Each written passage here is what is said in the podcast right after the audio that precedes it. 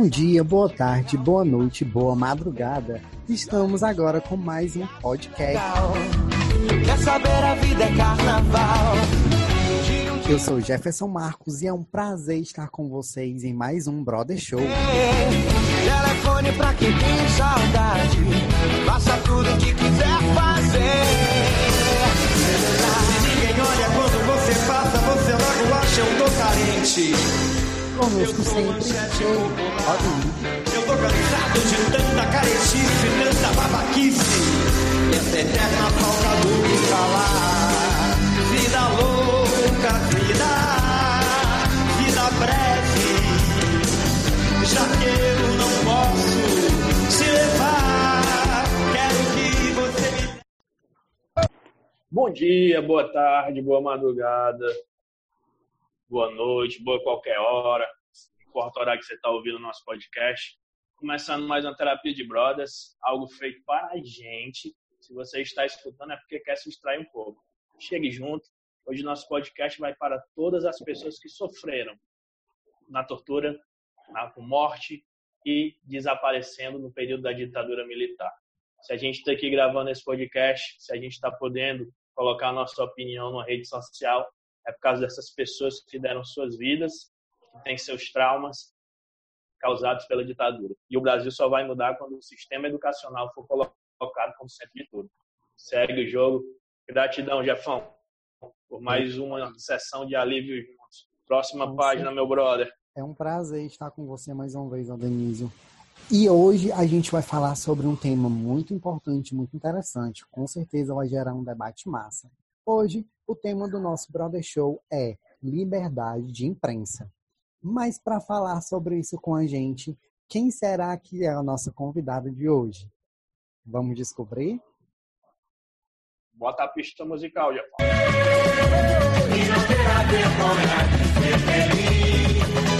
Ah,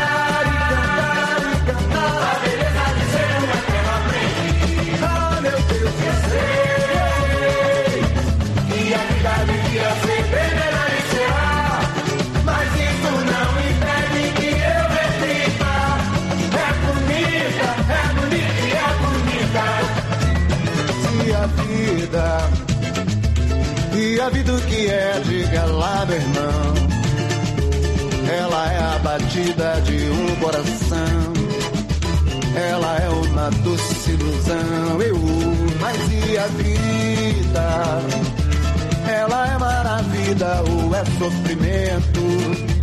Ela é alegria ou lamento? O que é, o que é, meu irmão? Há quem fale que a vida da gente é um nada no mundo. É uma puta, é um tempo que nem dá um segundo. Há quem fale que é um divino mistério profundo. É o sopro do Criador, numa atitude repleta de amor. Você diz que é luta e prazer, ele diz que a vida é viver. Ela diz que melhor é morrer, pois amada não é e o verbo é sofrer. Eu só sei que confio na na moça eu ponho a força da fé. Somos nós que fazemos a vida, como der ou puder ou quiser. Sempre desejada. Ela nasceu em Paracuru, tem a versão de botar o pé fora da cidade por mais de dois dias. E se for para ir na capital do Ceará, então, ela tem ranço, como diz os mais jovens. Filha do seu Zé Pires e da saudosa Dona Marlene, não é Simone nem Simária. Mas tem a irmã como parceirona, a Neija, mãe do Armando e da Amanda, avó super coruja da Marlene, da Maísa e do Luiz Henrique, mulher de fé e de garra, ela não perde tempo se maldizendo. Tristeza para ela é algo que não existe. Viciada em filmes, um doutorado em desenho animado. Cozinheira de mão cheia, Sociologia com ela fica super interessante e de fácil entendimento.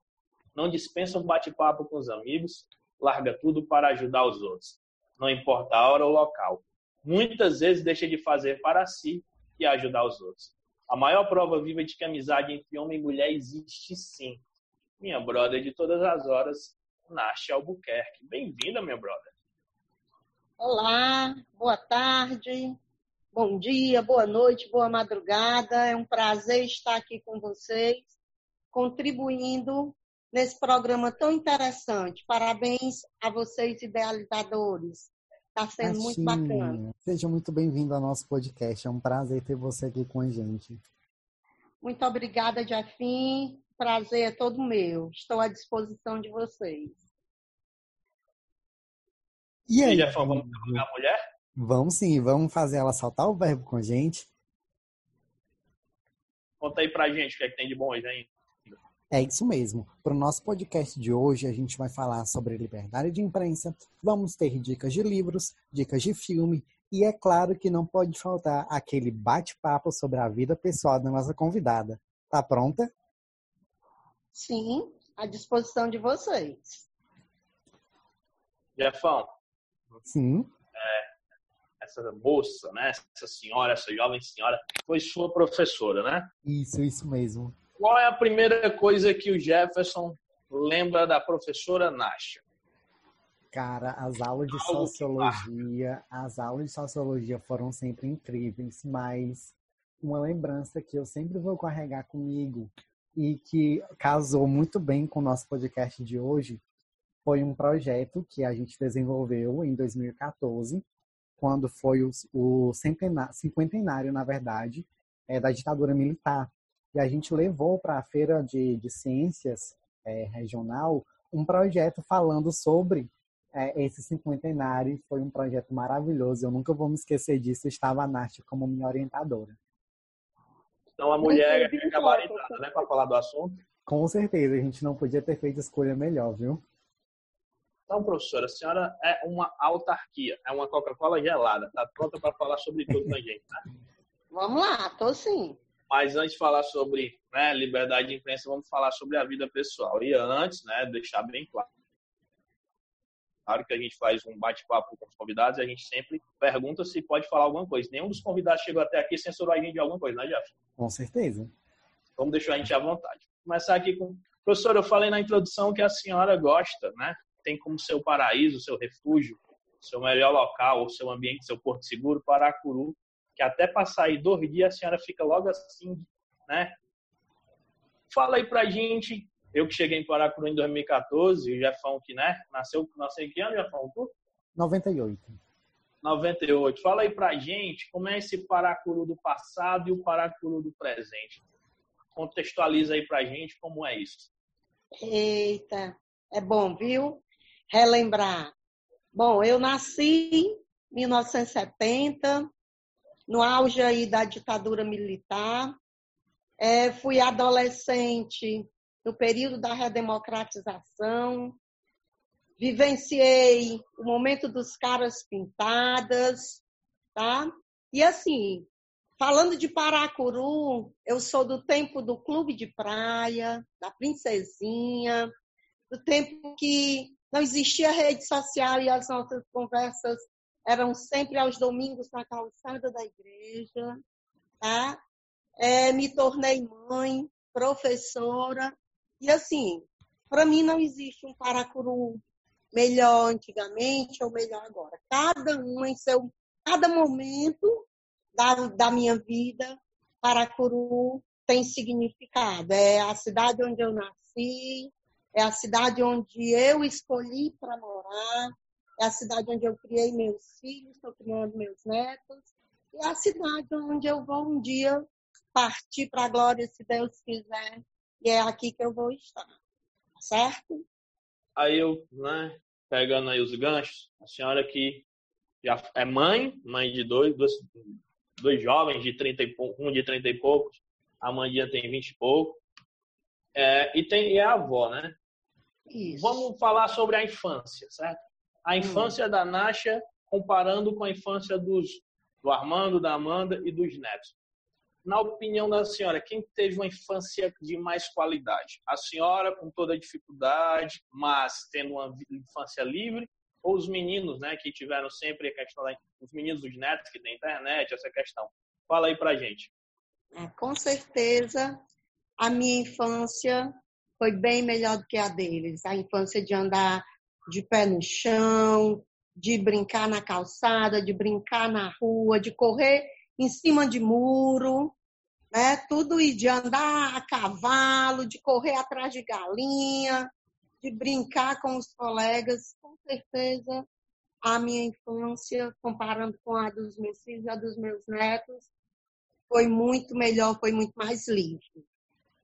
Aí, professor, a gente fala o seguinte, né? Trazendo já para a questão polêmica, vamos polemizar já, certo? A senhora tem Paracuru como paraíso e com certeza, né? Porque eu sei, a senhora algumas vezes já recebeu propostas para morar fora de Paracuru e aceitou e, aliás, recusou na hora. O que é que falta para uma cidade que tem que fica a 79 quilômetros de Fortaleza, é uma cidade belíssima, é uma cidade em que praia e centro se misturam, é uma cidade que tem um potencial enorme, é uma cidade tão atrasada em diversos aspectos. O que é que falta para Paracuru se fortalecer e virar uma potência como tantas cidades que tem na região? O que falta, na verdade, é o povo saber do seu potencial, lutar pelos seus direitos e transformar essa cidade num grande complexo. Porque se a gente for viver a vida inteira esperando pelos políticos para que os políticos façam da nossa cidade um lugar desenvolvido, nós não vamos conseguir nunca, porque cada um só pensa em si. Sabe aquela frase? O poder corrompe. A maioria dos nossos políticos, eles são filhos de Paracuru, pessoas que cresceram com a gente, são nossos amigos, mas quando chegam no poder, esquecem o amor a Paracuru. E é por isso que a nossa cidade não se desenvolve. Não estou culpando os políticos, estou dizendo que no dia que o povo acordar e perceber que tem que brigar pelos seus direitos, lutar pelos seus direitos, nós vamos nos desenvolver sim. Porque o poder está no povo, só que ele ainda não descobriu. É muito mais cômodo viver a mercê de uma prefeitura. E quem está lá no poder não pensa no povo, não. E tem outra, né? Não achei que não sou daí, mas estou, né? Mas a minha relação com o Paracuru começou em 2014, começou em 2005, quando meu pai foi morar aí. E eu ia para Paracuru esporadicamente, mas se fortaleceu quando eu fui morar aí e trabalhar aí. E eu vejo, eu enxergo que Paracuru tem esse potencial e é incrível como tem pessoas que são daí, nunca saíram daí, certo? São pessoas que têm um esclarecimento, têm estudo mas não enxergam em Paracuru o potencial que Paracuru tem. Eu, eu fico abismado como próprio povo, não estou dizendo todos, não estou generalizando, não valoriza as riquezas dessa cidade. Como é, que, como é que tu se sente quando vê alguém de Paracuru falando mal de uma cidade que, tipo, o problema de Paracuru, como concordo contigo, são algumas situações criadas pelo próprio povo e criadas pelos políticos. E ficar só apontando o dedo para os políticos e ficar sentado reclamando como muita gente aí faz, não adianta de nada. Concorda ou sem concorda, minha professora? Concordo plenamente. Quando eu escuto alguém dizendo que Paracuru não tem potencial, isso me entristece muito, porque eu que sou professora, que sou professora de sociologia com muito orgulho, é o que eu gosto de fazer, eu percebo um potencial social, potencial na sociedade dessa cidade, que se todos se juntassem, poder público, população, todos se juntassem e trabalhassem em prol da coletividade, em prol do, do bem comum, com certeza, com certeza, nós seríamos uma cidade desenvolvida. Infelizmente, é, as pessoas acham melhor fazer uma coisa que eu sempre digo para os meus alunos: ficar com a boca escancarada cheia de dentes esperando a mão chegar, apontando. Ai, ah, é porque fulano não fez. Mas qual foi a tua parte que tu fez também? É, pelo menos o cobrar. Já que a gente não sabe votar. Pelo menos o cobrar. Tá lá, vamos cobrar. Mas aqui em Paracuru as pessoas não têm essa consciência política e eu não sei por quê, porque a gente trabalha, a gente tenta incutir na cabeça, principalmente da geração jovem, que são nossos alunos, e cada vez mais a gente vê as pessoas alienadas, pensando na individualidade, não na coletividade. Tem outra, né, Nath? A questão que ah, em Paracuru não tem nada para fazer, para os jovens, esse discurso já não rola mais, né? Porque a gente já tem aí o Instituto Federal, a gente tem né, um, uma cidade que tem ônibus, né? Tá certo que não tem a qualidade toda, mas que levam os jovens para ir para a faculdade e voltar. A gente tem as praias, certo? A gente peca muito em muita coisa que falta ainda aí, tipo lazer, quadra de esporte acessível para todo mundo, falta um bocado de coisa. Mas acho que o tempo que o jovem do Paracuru falar que não tem nada para fazer, acho que é mais a galera do teu tempo que realmente não se tinha tanta oportunidade, não é isso? Exatamente, exatamente. Hoje as possibilidades são inúmeras. Vou te dar um exemplo. No meu caso, eu não fiz faculdade em Paracuru. Por quê? Porque não existia. Eu tive que ir para outro município longe, estudar, fazer a faculdade e voltar para trabalhar no meu município. Porque não existia essa facilidade. Meus pais pobres não tinham condição de me manter na capital ou em outro lugar. Né? Então, eu tive que ir para uma faculdade longe, mas que todo final de semana eu estava na minha casa. Tá? E hoje não, hoje a gente vê que tem a universidade aqui, tem o transporte que leva. Você de escola só um, um dinheirinho ali para o lanche, e se não quiser lanchar, não precisa lanchar, leva lanche. No meu tempo não existia isso, não. Tinha que ir, tinha que dormir fora, ficar lá muito tempo para poder conseguir alguma coisa. Essa geração de hoje, ela não tem esse problema, não. É, exatamente. Aí vamos pegar só aqui um gancho, né? Falado pela senhora, porque a senhora disse o seguinte, falando da infância, né? Que a sua infância, dizendo quando eu perguntei, a senhora subia em muro, andava a cavalo. Isso. Aí vou tocar aqui num assunto que eu, eu, nem te contei ainda, mas conversando no dia desse com uma pessoa, essa pessoa queria perguntou para mim se poderia falar contigo se, sobre a questão de um, um, um trabalho, de uma atividade aí sobre questão de deficiência. Eu fiquei parado assim uma, uns 10, 5 minutos. Que deficiência a Naxia tem? Porque eu, como seu amigo, eu nunca, tipo, né? Um, um, pra mim, a Naxia não tem deficiência nenhuma. A pessoa, tipo, né? Eu queria que tu falasse aí pra gente essa deficiência física, certo? Uma deficiência física, mas que nunca te vi dizendo, dizendo que aquilo, isso te limita a alguma coisa. É claro que tem, né? As coisas você tipo um, uma caminhada na areia, uma corrida, são coisas que realmente é bom ser evitado. Mas fala aí pra gente essa questão da deficiência, que eu não vejo isso aí, tipo, certo? Que nunca te limitou a nada. certo, vamos lá. É, eu tive paralisia infantil aos três meses de idade, não existia a vacina polio, ela foi, ela foi descoberta, foi criada, melhor dizendo, um ano depois, em 1971, eu fui no Ceará. Acha? Oi, tá me ouvindo? Aqui teu som ficou baixo do nada, assim. Pronto. Volta Pronto. e responde aí de novo pra gente, por favor. Ah, vamos, vamos voltar. Bom, eu tive paralisia infantil aos três meses de idade. Nessa época não existia antipólio, tá? não existia vacina. A vacina ela foi criada um ano depois. Nessa época, aqui em Paracuru tiveram 20 casos. Eu fui a única criança que teve paralisia antes dos seis meses. Até então, nenhuma criança aqui em Paracuru tinha tido. Eu tive no braço também.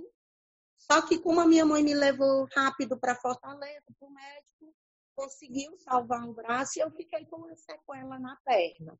Aí agora eu vou te responder a pergunta que você me fez. Eu até eu às vezes esqueço que tem uma deficiência, eu não lembro, na verdade. Que tem uma deficiência física, né? Que tem uma sequela de uma paralisia infantil. Porque tudo que todo mundo fez enquanto criança, tudo que todo mundo fez enquanto adolescente, enquanto adulto, eu também fiz. Como você disse, eu tenho as minhas limitações, tem coisas que eu não posso fazer. Como uma pessoa que não tem deficiência, tem coisas que também não consegue fazer. Vou te dar um exemplo. A minha irmã, por exemplo, ela não sabe andar de bicicleta. Ela não tem nenhuma deficiência. Eu, eu sei andar de bicicleta. Com essa deficiência, e pessoas que não têm nenhuma deficiência não fazem, por exemplo. Então, não, não me acho deficiente. Não tenho nenhum problema de falar sobre isso com ninguém. É muito tranquilo isso aí para mim, até porque eu nem lembro. Quer dizer que Dona Neide Albuquerque não sabe andar de bicicleta? Não, não sabe. Quando toda essa pandemia voltar, eu vou botar ela numa bicicleta lá, lá no, nosso, no nosso trabalho para ver se ela consegue andar. Pois não sabe. Então, assim, é, é a deficiência, ela tá na cabeça das pessoas, né? Assim, para mim, isso não é nenhum problema. Aí eu vou lembrar, né, uma é. frase que a saudosa dona Marlene dizia, que você já me falou tantas vezes, você já disse para tantas pessoas, né? Aliás, eu não vou falar não. Fala aí para a gente com a frase que a dona Marlene dizia sobre a questão da uma perna é assim, imagine com as duas. Fala aí para a gente. Quando Deus te criou com essa perna, Ele sabia. Porque se você tivesse as duas pernas iguais, nem Ele te pegava. Imagina eu. Olha aí, Exatamente sabedoria assim. de Dona Marlene. Exatamente assim. Jefão, alguma indagação para sua ex-professora, agora amiga e colega de profissão? Colega de trabalho. Pois é, Nachinha. É, meu amor. A gente falando né, dessa questão da diferenciação do seu tempo de infância, é, da, da infância dos seus filhos e agora dos seus netos, foi difícil introduzir aquele mesmo hábito de diversão que a senhora tinha né, naquele período de sua infância para a infância dos seus filhos ou dos seus netos?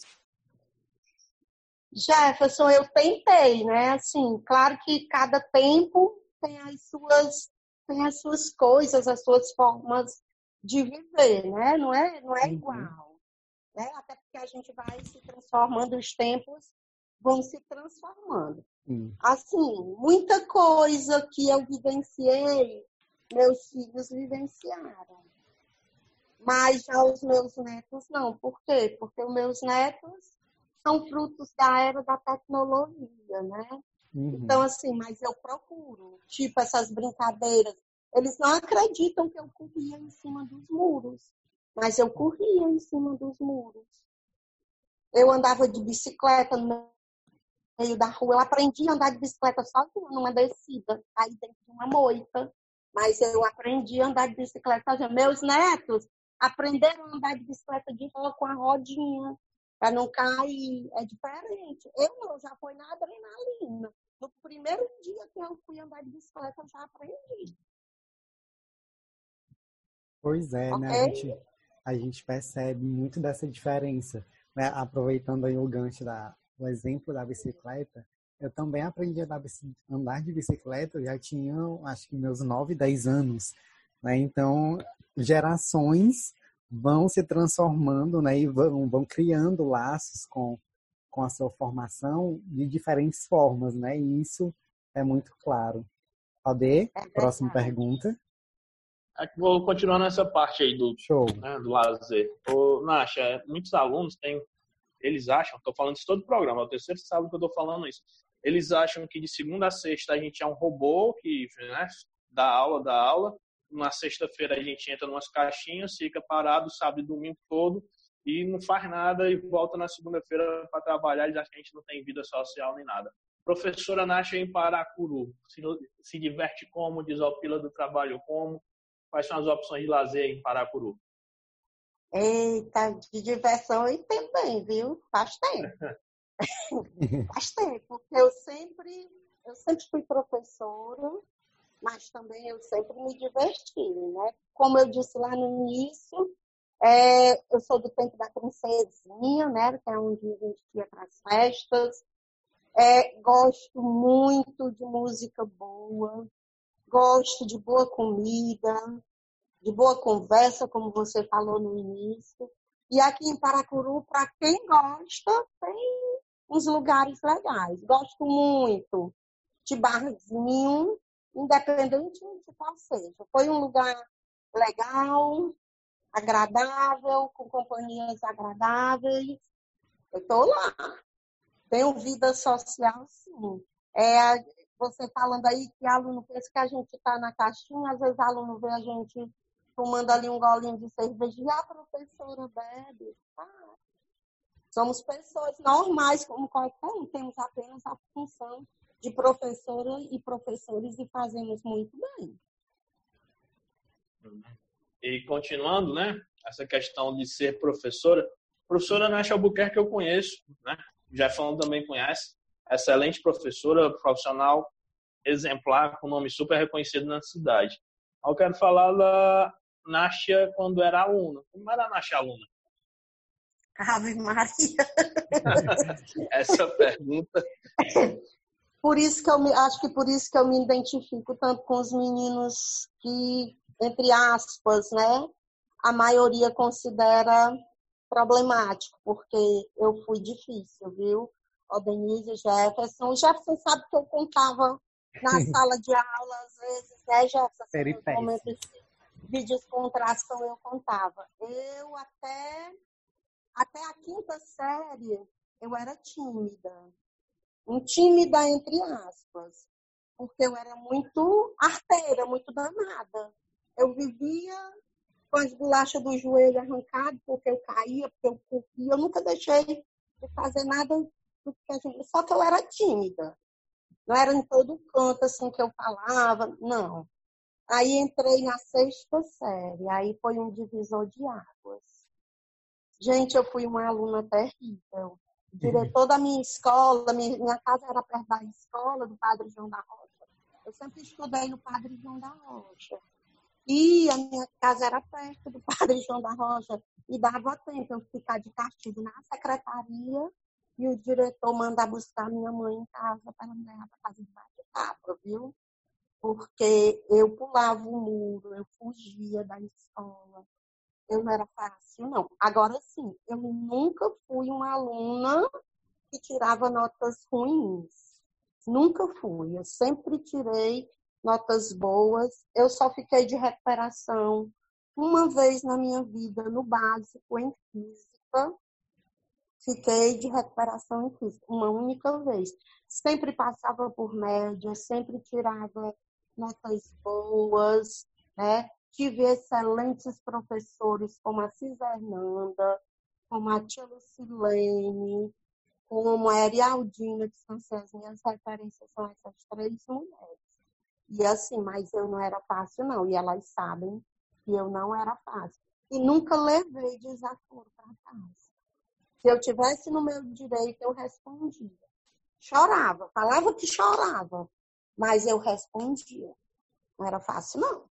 Aí a senhora citou aí uns nomes de professores que a gente, para ser professor, a gente sempre tem um, né? O Jefferson tem suas referências de professor. Eu não tenho. Eu não tenho e eu sempre falo isso para vocês. Eu sou um professor que eu sou por causa que eu via meus professores sendo tão ruins que eu quis ser melhor que eles. Uhum. Não os professores que eu tive. Mas com certeza a senhora teve professores aí que lhe despertaram um gosto na profissão, ser professora. Como é que a, quem a senhora cita aí de professor marcante na sua vida estudantil que até serviu de incentivo para a sua profissão? Ô, Denise, eu decidi ser professora por causa de uma professora. Tinha 15 anos, a professora era Aldina, minha professora de literatura. Não sei só, se um, só um pause aí, na Sherry e Aldina também foi citada em outros programas, foi já? Acho que todos os sábados, todos os sábados, todos os podcasts ela também foi citada. Então é uma professora. Bem marcada, né? Marca, marca todo mundo. Continue, por favor. Com certeza. Eu, uma vez eu lhe disse que se eu não fosse das humanas, eu seria da língua portuguesa, literatura. Lembra? Lembro. E foi por causa dessa mulher. Eu li todos os clássicos que você pode, pode imaginar, de Memória de Brás Cubas até o Seminarista, para você ter uma ideia, e ela exigia isso no básico, no primeiro, no, no básico, no segundo e no terceiro ano normal, porque eu fiz normal, né? Meu ensino médio foi normal. E assim, aos 15 anos, ela me convidou para eu dar umas aulas para ela. Ela ficou doente e ela me pediu para eu dar umas aulas para ela. Eu fazia, com 15 anos, eu fazia o segundo ano, que é hoje o segundo ano do ensino médio, segundo ano normal. E eu fui quinta e sexta série, aula de língua portuguesa. E eu me encantei. E dali em diante eu não quis ser mais outra coisa a não ser professora. E ela sabe disso porque eu, nós somos amigos e eu digo muito a ela isso. E se hoje eu sou professora, eu gosto de ler, se eu gosto de aulas, de dar as minhas aulas bem, eu devo a ela porque eu aprendi como ser professora com ela. Eu lembro dela dizendo: olha a didática, é a cara dela. E eu nunca vou esquecer isso. E é importante, né, gente, essas homenagens, essas citações serem feitas quando a pessoa está viva. Quando a pessoa morre, ah, eu gostava tanto, trabalho tão bom. É um defeito que o Brasil tem, né? Não, não enaltecer as pessoas quando estão vivas. Quando morrem, querem enaltecer, querem limpar. Eu faço outra pergunta se a senhora não fosse professora, estou falando de, de português, de sociologia, se a senhora não fosse professora, qual a outra profissão? Se veria fazendo o quê? Eu seria psicóloga sem sombra de dúvidas. Psicóloga? Sim. Que também eu já não... é sendo professora, né? É, eu não, eu não fui fazer psicologia porque no meu coração eu queria ser professora, mas a minha mãe, ela queria muito que eu tivesse ido morar em Fortaleza, lá com a minha tia, como todos os sobrinhos iam, mas eu não fui, porque eu já sabia o que eu queria ser, eu ia trabalhar com educação. Isso eu tinha 16 anos, que foi quando eu terminei o ensino médio, com 16 anos. Eu já sabia o que eu queria ser. Hum, tá certo. Continuando, então, a gente está vivendo num período, né, brother, que ser professor nesse país, faz cada ano que passa, a nossa profissão é mais desvalorizada. Por, por todo mundo. Não, tem, não é só, não vamos botar só o dedo nos políticos, não. Muitas pessoas não valorizam a nossa profissão. O que é que tu, tu acha desse, dessa desvalorização? Tu atribui a quê essa desvalorização à nossa carreira, que é tão essencial e sem ela diversos outros profissionais não, não existiriam? O que é que Exatamente. tu pensa sobre isso aí?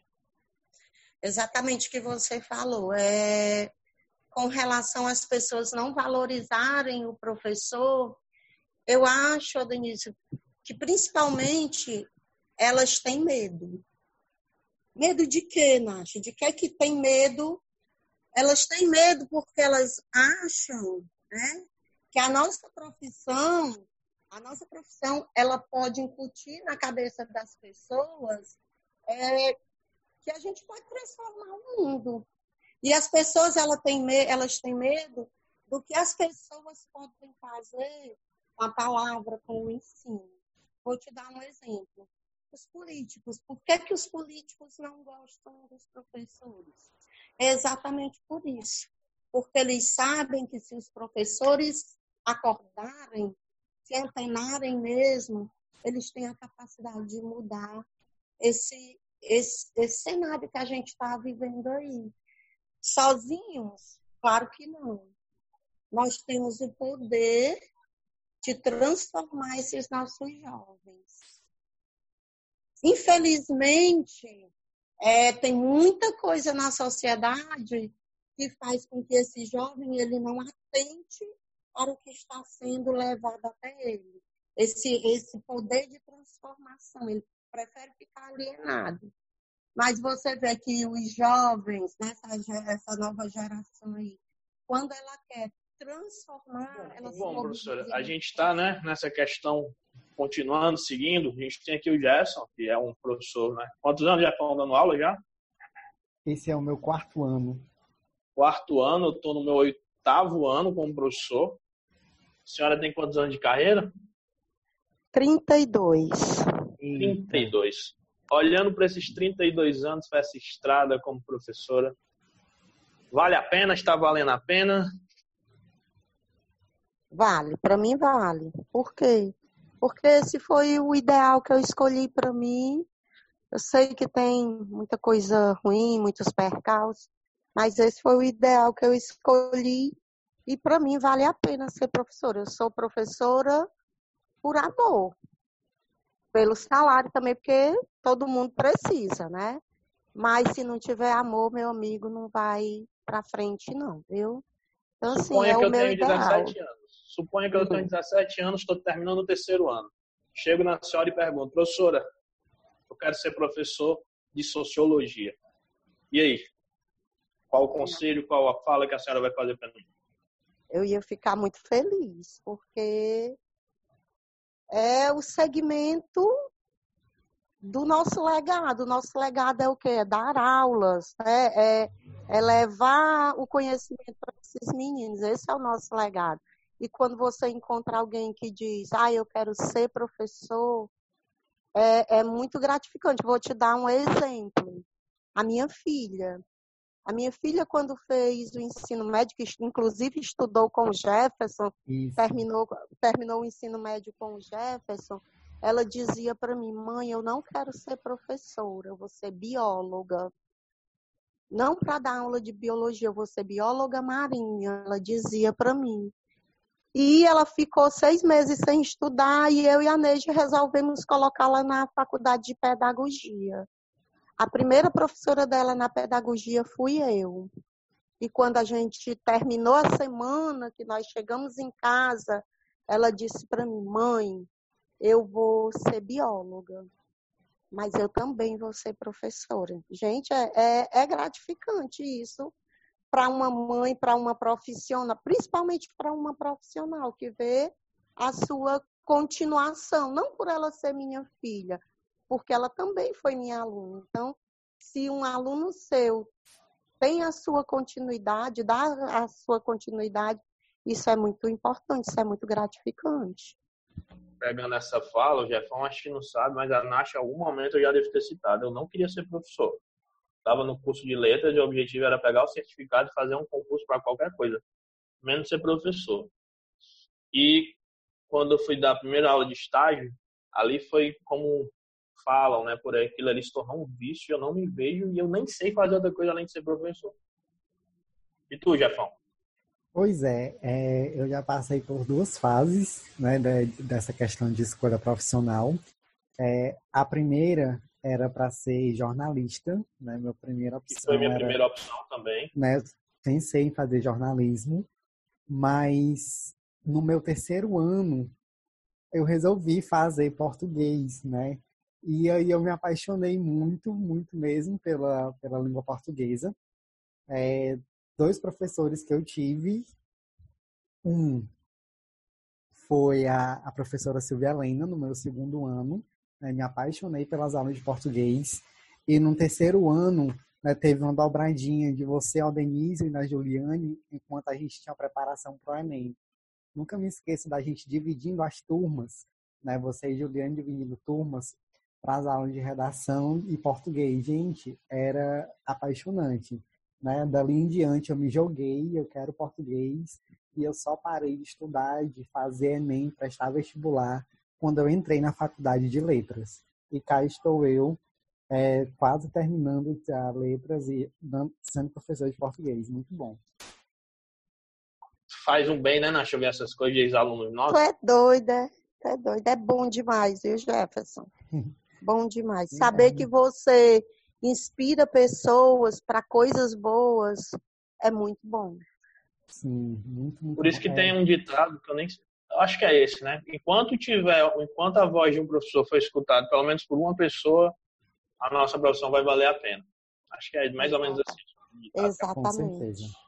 Aí pegando, minha brother, a questão Paracuru, né? A cidade historicamente onde é a questão do patriarcado, né? Tem isso, Paracuru? Oh. Um pescador, a mulher tem que estar em casa limpando peixe, cuidando do menino, etc. Não vamos discutir com a história, nunca. Mas a gente olha para esse cenário e a gente vê uma professora independente, que sempre foi independente. Como foi naquela época, década de 80, acho que a senhora, se eu não, se eu não estou enganado, que a senhora se tornou professora, não foi isso? Década de 80? Isso, 87. 87. Como foi eh, que tu essa recepção? E... Foi normal? normal, existia, ainda existia essa questão do preconceito, de mulher não tem que estar dando aula, de mulher não tem que estar na escola, mulher tem que estar em casa cuidando dos meninos, tem que estar casada, tem que estar com a barriga encostada no fogão. Fala aí pra gente sobre isso. É... Vou voltar só dois aninhos, um aninho, aliás, em, em dois anos, em 85, com 15 anos, segundo ano médio, a primeira vez que eu entrei na sala de aula. Uma menina, no lugar de uma professora tarimbada como a Arialdina, já com o nome feito, eu, aluna do, do curso normal, entrar numa sala de aula né? É, vou falar da deficiência porque eu preciso falar.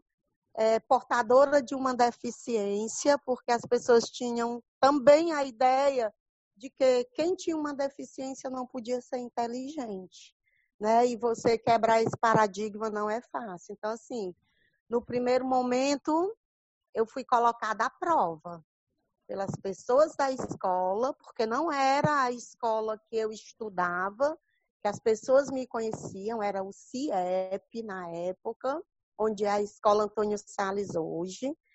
Era no CIEP, quinta e sexta série, e eu lá dando aula de língua portuguesa, e os meninos, eles me bombardeavam simplesmente de perguntas que achavam que eu não saberia responder. Fiquei nessas salas quatro meses. E quando saí, acredito que eles entenderam que eu era diferenciada, né? Vamos dizer assim, entre aspas. Tá certo? Então, assim, essa, essas questões de preconceito comigo, é, eu já fui colocada à prova, mas assim, o, preconce, o preconceito velado eu já sofri. Mas assim, o preconceito escancarado, ó, eu nunca sofri. Eu não sei te dizer como é as pessoas ter esse preconceito por eu ser mulher, por eu ser jovem e estar tá lá dando aula para pessoas de quase a mesma minha idade ou da mesma minha idade, porque eu tinha o quê? Eu tinha 15, 16 anos. Né? Tem um aspecto okay? da aula na década de 80, né? 85, quando você tinha 15 anos, a gente vê tem a evolução na educação. A educação evoluiu e constantemente a educação está evoluindo, né? É, e a gente vê muitas coisas que incomodam. Eu incomodo a Denise, incomoda a Jefferson, incomoda o Nath.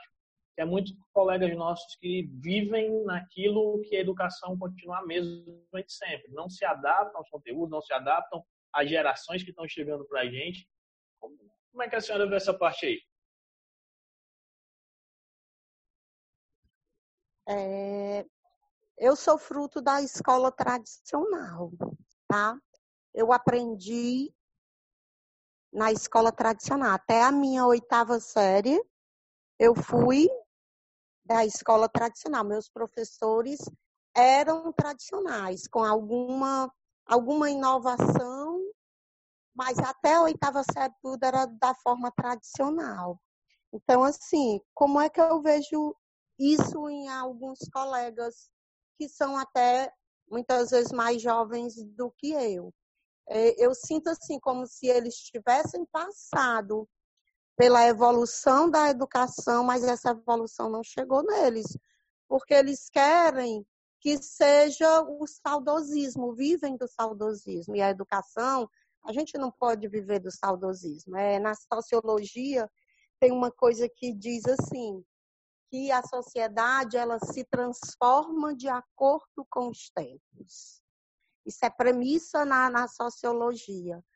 E se a sociedade somos nós, e ela vai se transformando e se adequando de acordo com os tempos, cabe a nós pessoas evoluir e se transformar de acordo com esses tempos. Nós não podemos querer hoje ser um professor tradicional se o aluno não é mais aquele aluno tradicional, e como dizia Paulo Freire, nós não vivemos mais a educação bancária, que o aluno está lá sentado e você só empurrando na cabeça dele. Não é mais assim. Você tem que se adequar. E isso na sociologia é explicado quando diz que as sociedades se transformam. Ok? tem uma coisa, né, acho que vale ressaltar, trazendo de novo a questão de Paracuru, não valorizar os seus profissionais, as coisas que são de Paracuru.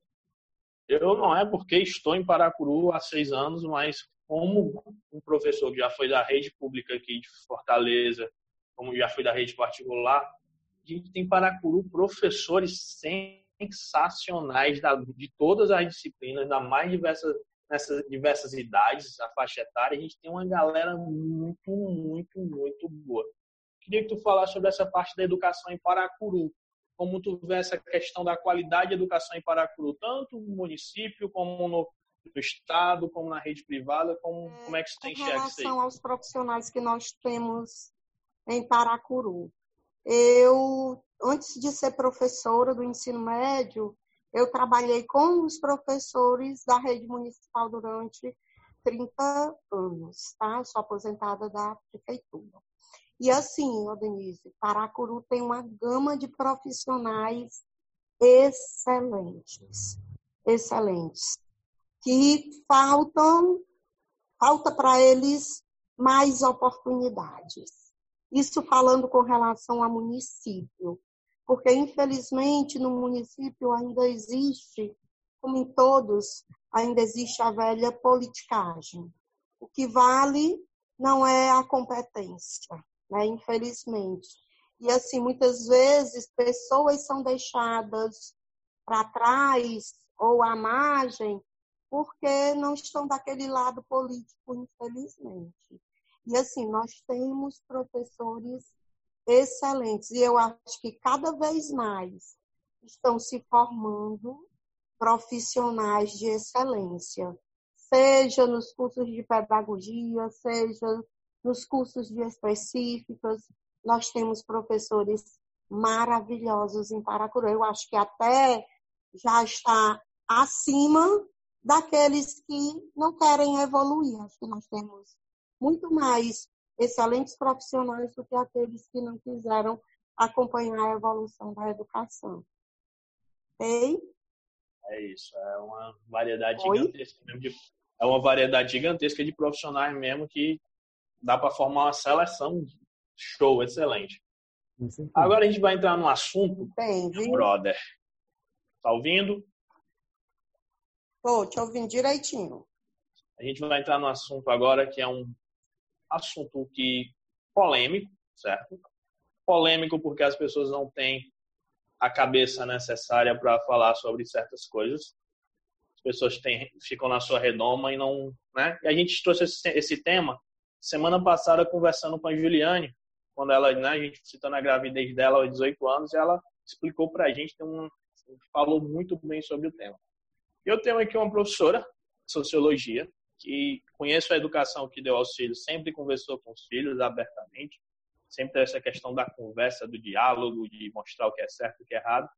Mas, só que nesse, nesse momento a gente teve Amanda, sua filha, que aos 14 engravidou.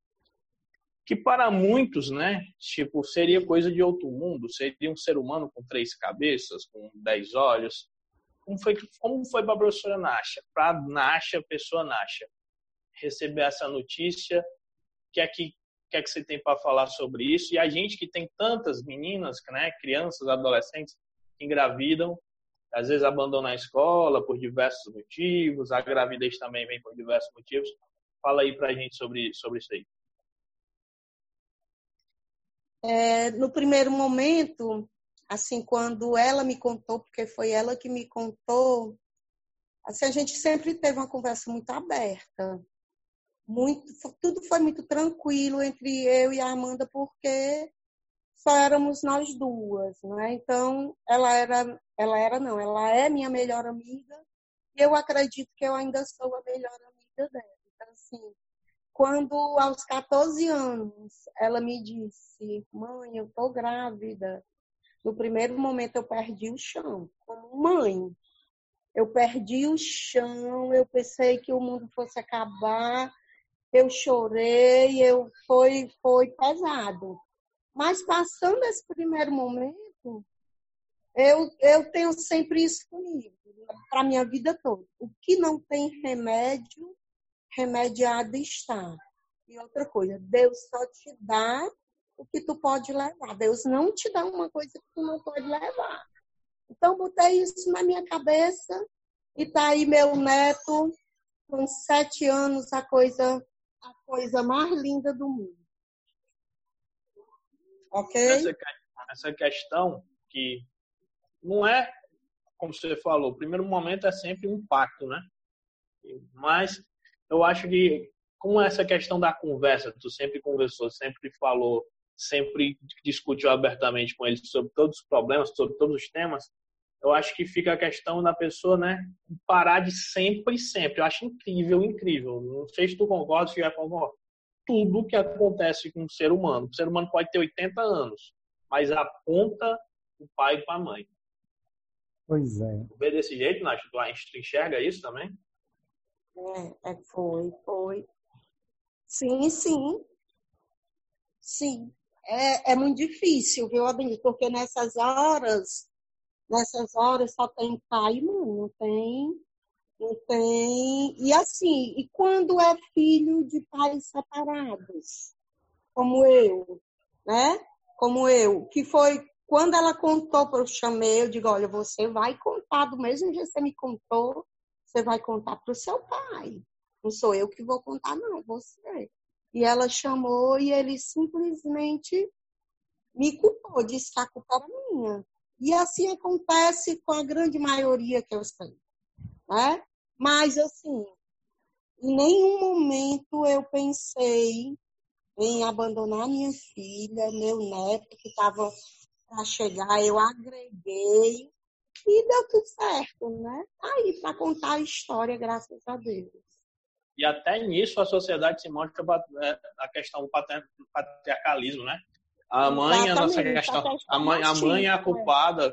Agora, se fosse algo bom, o pai não culparia a mãe. Né? E não é só um, são acho que em 90% nesse caso, quando a separação e acontece algum dos filhos, né? A culpa vai na mulher, tá? A culpa é tua que não soube criar, né? É exatamente. Foi exatamente essa frase que eu ouvi. É, essa nossa. sociedade machista aí foi exatamente a frase que eu ouvi há quase oito anos atrás, é porque você não soube criar, tá? Mas, então, e assim a gente levou e deu tudo certo. E trazendo para essa questão do machismo, agora eu vou trazer algo, viu, Jefferson, que você também vai participar, e tá muito caladinho. Vocês vão é, trazer a questão de uma polêmica que é polêmica. Na nossa sociedade brasileira, tudo é polêmica. Existe uma velha máxima, muito antiga mesmo, mas muito do tempo da era jurássica no Brasil, há não sei milhões de anos, não sei quanto, que não existe amizade entre homem e mulher. Professor Anacha, professor Gerson, mentira ou verdade? Existe sim relação de amizade entre homem e mulher? Marcinha, primeiras damas. Com certeza. Nós dois, eu e você, somos o exemplo disso. Você é o meu melhor amigo. Você sabe de coisas minhas que, por exemplo, a minha irmã e a minha filha não sabem. É... E a gente nunca teve nenhum problema, nada, nada que desabonasse essa, essa nossa amizade. Uma das coisas que eu sempre digo quando as pessoas perguntam, mas nunca aconteceu nada. Não, gente, para ser amigo, não precisa acontecer nada entre um homem e uma mulher, não é ser amigos, é confiar, é respeitar. E uma das coisas que eu sempre digo, que você é um dos meninos mais respeitosos. Olha aí, menino, tá? Um dos meninos agora mais com 13 anos. Que, que eu conheci na minha vida. Assim, eu tenho muito orgulho de dizer que sou sua amiga. E você sabe que eu sou. Pois é, essa máxima, com certeza, ela é errônea, tá? errada. É, isso vai sempre variar muito da quantidade de amigos que você tenha. Por exemplo, até o meio terceiro ano médio, é, acredito que 90% das minhas amizades eram mulheres. É, hoje em dia já está mais equilibrado entre homens e mulheres, mas com certeza a amizade entre homem e mulher, sim, e se duvidar, são as mais sinceras, viu? Exatamente, chefe. E tem outra, né? A gente sempre escuta essa coisa. A Nath já escutou, também já escutou. Nunca rolou nada. Eu acho que as pessoas têm uma, tanta coisa para fazer na vida que acabam criando teorias da chamada teoria da conspiração, que não pois vem é. um homem sendo amigo da mulher sem nenhuma outra conotação. Tem tem mais. intenções, é verdade. E tem mais. Eu indico para qualquer pessoa que esteja nos escutando, se tiver alguém nos escutando, ter amizade com alguém do sexo oposto. Por quê? Porque são pessoas que vão te dar a visão de mundo que muitas vezes o homem não enxerga. A Nath, diariamente, que a gente conversa sobre diversos assuntos, de tudo, até do futebol, que ela não entende nada, mas ela me escuta e dá opinião, tá, inclusive até me podando sobre os meus exageros, minha loucura, minha doença pelo Ceará. Então, é tão bom a gente escutar uma opinião diferente da sua, diferente do mundo masculino, da visão horrorosa masculina, que é a visão que muitos homens têm sobre as coisas da vida são horrorosas. Então, é tão bom escutar a opinião de uma mulher. Então, eu indico, quem escute, tem uma, tem uma amizade com o sexo oposto, se permita, certo? E eu acho que muito, e me incomoda muito, muito, eu vejo muito, principalmente nas, nos jovens. A menina começa a namorar, ela tem vários amigos, e o namorado, a primeira coisa que diz é o seguinte: Eu não quero que tu seja amigo daquele ali. E a menina Exatamente. vai lá, a questão dos relacionamentos né, possessivos, doentios que acabam acontecendo. E a menina vai lá e acaba se afastando das amizades, e isso aí acaba sim, sendo prejudicial em tudo. Exato. Então, existe sim, viu, gente, amizade entre homem e mulher. Né? Já falou, né, Nasha? Com certeza. Com certeza. Nós somos prova viva disso. Exatamente. E, e por isso que agora eu vou começar a contar todas as histórias que eu sei da senhora. Pelo amor de Deus. Cancela. Jefão, acho que o papo pessoal aqui foi muito rico, foi muito sensacional. Certeza, eu sabia que ia ser assim, certo? Porque que tem muita história para contar e fora tem muita coisa ainda que a gente não puxou mas senão fica muita coisa. Fica uns 10 horas de programa. Acho que tá tipo, comigo encerrou. Alguma, mais alguma pergunta, pessoal, para ela? Não, por mim também não. Valeu super o bate-papo, pessoal. Muito massa. Vamos para o nosso papo sobre o assunto do dia, da semana? Vamos sim. É isso mesmo. Para o nosso podcast de hoje, a gente pensou em uma data comemorativa do mês, assim como toda semana a gente escolhe. E para hoje, a gente escolheu Liberdade de Imprensa, pois nesse mês de julho temos no dia 1 o Dia da Imprensa e também temos no dia 7 o Dia da Liberdade de Imprensa. Então, nessa temática de hoje, muita coisa vai rolar. Está pronta, querida Nath? Sim, à disposição sempre. É isso aí. Simbora nós, AD. Vamos, né, aqui a gente, acho que é até, como todos os temas que a gente está tratando, acho até vergonhoso a gente, pleno século XXI, está falando sobre liberdade de imprensa. Né? Com certeza. Eu acho que é um assunto delicado, é, que tem que ser trabalhado com todo cuidado, somente nesse período que a gente, já falou você que é professor de inglês também, de corrija aí. Aliás, como é o nome daquela pessoa, nem vou me arriscar, viu, para não falar errado aqui a pronúncia. Como é o nome daquela pessoa que fica perseguindo os outros nas redes sociais? Como é chamado isso? Pronto. É, para essas essas ações, a gente tem duas nomenclaturas. Tem os ah. stalkers, né, que são os hum. perseguidores digitais, e o mais comum hoje para essa prática são os haters. Né, que são Pronto, os, os haters. No né? português, os odiadores. Os odiadores. Então a gente está vivendo um período, século XXI, ano 2020, que a gente achava que os carros estariam voando no meio da rua.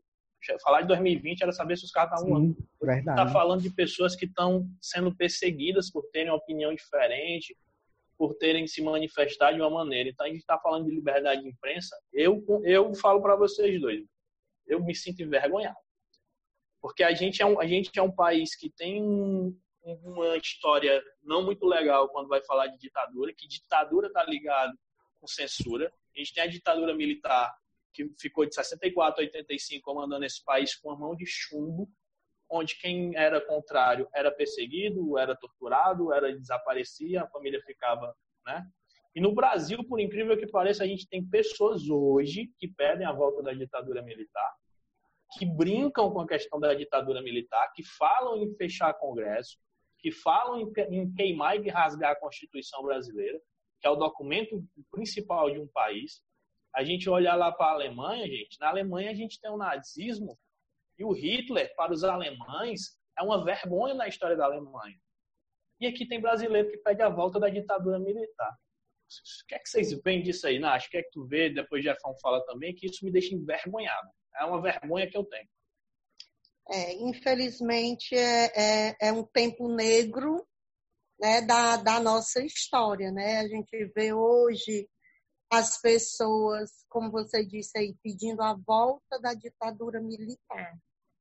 É, eu vejo por dois pontos. O primeiro é a falta de informação. Uma pessoa que pede a volta da ditadura militar é uma pessoa que não tem nenhuma informação. E a segunda coisa é, é, não vivenciou ou não sabe nada sobre as pessoas que vivenciaram esse período. Eu estava eu tava fazendo uma pesquisa sobre, sobre a liberdade de imprensa, ó, Denise, assim, as pessoas muitas vezes elas confundem assim, é, a liberdade de imprensa com a liberdade de expressão. É, a liberdade de imprensa ela tem que ter a liberdade de expressão incutida nela. a liberdade de expressão toda de qualquer cidadão tem o direito de se expressar. Mas quando você usa, quando você usa o preconceito, quando você usa é, as questões que prejudicam a vida de outras pessoas, isso não é liberdade. Então a gente tem que ter muito cuidado com isso e as pessoas pedindo para voltar um, um, um, momento negro da, da, que a nossa sociedade viveu, por exemplo, quando ela diz eu quero a volta da ditadura militar, ela está podendo expressar isso se a ditadura militar ela vai poder expressar o que ela pensa, então essa é, é, é uma coisa tipo alienada. Tipo, não, é uma coisa alienada que está lá na cabeça dessas pessoas. Eu, sinceramente, eu descarto isso da minha vida. Pessoas que falam sobre isso, que não sabem o que estão falando, é, eu descarto da minha vida. Simplesmente eu, isso. Eu acho, né, Jafão vai falar sobre essa parte aí? Pode Não, falar. Só para só dizer assim, né, o meu posicionamento, eu encaro isso como um regresso. Né? A gente evoluiu tanto nessa temática até agora né, e acaba se deparando com um regresso é, quando, a gente, quando a gente vê pessoas tendo esse tipo de posicionamento, né, pedindo a volta de atos institucionais, de é, de rasgar a Constituição e tudo, eu encaro isso como um regresso muito grande e é algo Exatamente. de impacto muito ruim. E tem outra, gente. É, quando a Nacha fala essa questão da liberdade do falar o que quer, a gente, eu até botei aqui um fato, tá lá no finalzinho aqui da página que eu abri, do Word, que é o seguinte, tem um programa que ele está mais de 20 anos no ar, certo? Se chama Cidade Alerta na TV Record. Só esse ano, esse programa, só esse ano cometeu dois atos graves. Durante uma entrevista com a mãe de uma, de uma moça que estava desaparecida, o, o, apresentador falou ao vivo que a, até então a mãe achava que a filha estava só desaparecida. O apresentador falou ao vivo que a moça tinha morrido, tinha assassinado. Que a mãe escuta, a mãe escuta aqui no programa ao vivo, a mãe se desespera e desmaiou. E essa semana esse programa, Cidade Alerta da TV Record, pegou um crime de um homem que foi assassinado e já foi taxando o homem logo como agiota, falando mal do homem, uma entrevista ao vivo com a filha do homem. E essa moça, a filha do cara, do senhor que foi assassinado, ela esculachou ao vivo. Ela disse: Ó, vocês não podem estar fazendo isso, vocês nem conhecem o meu pai, que espécie de jornalismo é esse? Que já vai apontando o dedo sem nem investigar, sem nem conversar com a família. Vocês estão é, usando como fonte o quê? Então a gente tem que ter muito cuidado disso na liberdade de imprensa, e eu botei aqui a palavra, não se tornar libertinagem. Tudo em busca de audiência, de, de, é, de publicidade, de marketing em relação a isso. Até porque a gente vem falando de ditadura, e a gente está falando de ditadura, a gente não está falando de ditadura falando mal dela, porque a gente, por que a gente não está falando mal da ditadura? A gente está falando que, por que, que a gente não fala mal? Porque a gente está combatendo pessoas que estão gostando, achando a ditadura que vai resolver o país, pedindo a volta do AI-5, um ato altamente, totalmente fora de, de pessoas equilibradas. É, no período da ditadura, jornais emissoras de TV e rádio não podiam falar do aumento da gasolina. Porque se falasse do aumento da gasolina, o jornal, a rádio, era fechado. E quem fosse responsável por, aquele, por aquela matéria, por aquela notícia, era levado para os órgãos de repressão, apanhava, era torturado e se dizia o quê? Subversivo. Então, meu professor, como é que a senhora, professora de sociologia no século XXI, quando a senhora vê um jovem de 17 anos que só usa como fonte a internet, o Instagram, o Facebook, o Twitter, o WhatsApp como fonte de informação, e você vê essa pessoa de 17 anos pedindo a volta de uma ditadura militar, o que é que passa aí por dentro desse coração e desse cérebro? Fico meio perturbada, né? Fico meio perturbado porque ultimamente a gente tem escutado muito. Esse ano não muito, por conta de todas essas situações, mas de 2017 para cá eu tenho escutado muito essas questões aí da volta da ditadura. Primeira coisa como professora que eu faço é mostrar o correto, né? Porque é, a gente tem que contar a história como ela realmente é. E a liberdade de imprensa, ela é um dos pilares do Estado democrático. E qual é a função da liberdade de imprensa? A função da liberdade de, imprensa é expressar o correto e a verdade dos fatos de forma imparcial, tá? E quando a gente fala num jovem de 17 anos chegando e dizendo, ai, tem que voltar mesmo, é o militarismo, a primeira coisa que você tem que fazer enquanto professor não é se desgastar, não é se estressar, porque dá vontade, mas não é. Para a gente fazer isso é a gente contar a história tal qual ela é, tal qual aconteceu. Mostrando, comprovando por A mais B que o que ele viu lá no Facebook, no Twitter, no WhatsApp, né, em, em memes, em, em coisas assim, que aquilo não é verdade. Porque, olha, o, o aluno, ele se torna alienado pelas redes sociais e cabe a nós, escola, pelo menos tentar tirar essa alienação da cabeça deles. Eu vejo dessa forma. Né? É, tem, agora vamos falar um ditado aqui também: água mole, pedra dura, tanto bate até que cura. Então, ele com os argumentos dele e eu com o meu, provando por A mais B que aquele que está ali que eu estou mostrando para ele foi o que realmente aconteceu, até ele se convencer. E uma coisa, Nath, um argumento, Nath Jefão, que utiliza-se muitos defensores da ditadura, é dizendo que não existia é, corrupção na ditadura. Eu pergunto a vocês, como é que eu vou falar que existia ou não se as, os órgãos de imprensa que nos informam eram censurados? Claro que, se, claro, se não vinha no jornal dizendo que não tinha, o jornal só vinha falando sobre coisas bonitas, floridas, cheirosas, é claro que as pessoas da época vão achar que não tinha o quê? Que não tinha ditado, que não tinha ditadura e que não tinha corrupção. Então, se, se os órgãos de imprensa não podiam comunicar, não podiam informar, como é que ia saber se tem corrupção ou não? Então, é comprovado também que durante a ditadura militar teve corrupção. Eu vou só pegar, eu peguei um trecho da Constituição Federal, que o artigo 5 diz o seguinte: todos são iguais perante a, lei, perante a lei, sem distinção de qualquer natureza, garantindo-se aos brasileiros e aos estrangeiros residentes no país a inviolabilidade do direito à vida, à liberdade, à igualdade, à segurança e à propriedade nos termos seguintes. Aí eu destaquei lá o inciso nono é livre a expressão da atividade intelectual, artística, científica e de comunicação, independente de censura ou licença. Constituição Federal do Brasil tem esse trecho. E a gente está em 2020, tem gente que quer rasgar a Constituição no Brasil. Então a gente já então, quando a gente olha para tá essa Constituição e vê a galera, né, querendo avacalhar com a Constituição, como se fala aqui no Ceará, é, a gente olha para quê? A gente vê um, uma tentativa de censura para fazer uma repressão e esconder os problemas desse país. Como eu falei, se, não, se, eu, não, se eu não noticio algo que é importante, que é de relevância, eu estou fazendo a censura. Eu estou fazendo com que a minha sociedade, as pessoas fiquem que, ignorantes. E é como a Nasha fala lá no início do nosso podcast. A nossa profissão de professor, ela bota medo nas pessoas. Porque quando eu digo para o aluno, ó, larga o Instagram e vai ler um site de jornais, eu não digo para ler só de um jornal, ler de vários jornais, que às vezes existe a manipulação das notícias. E o aluno escuta aquilo e ele vai lá.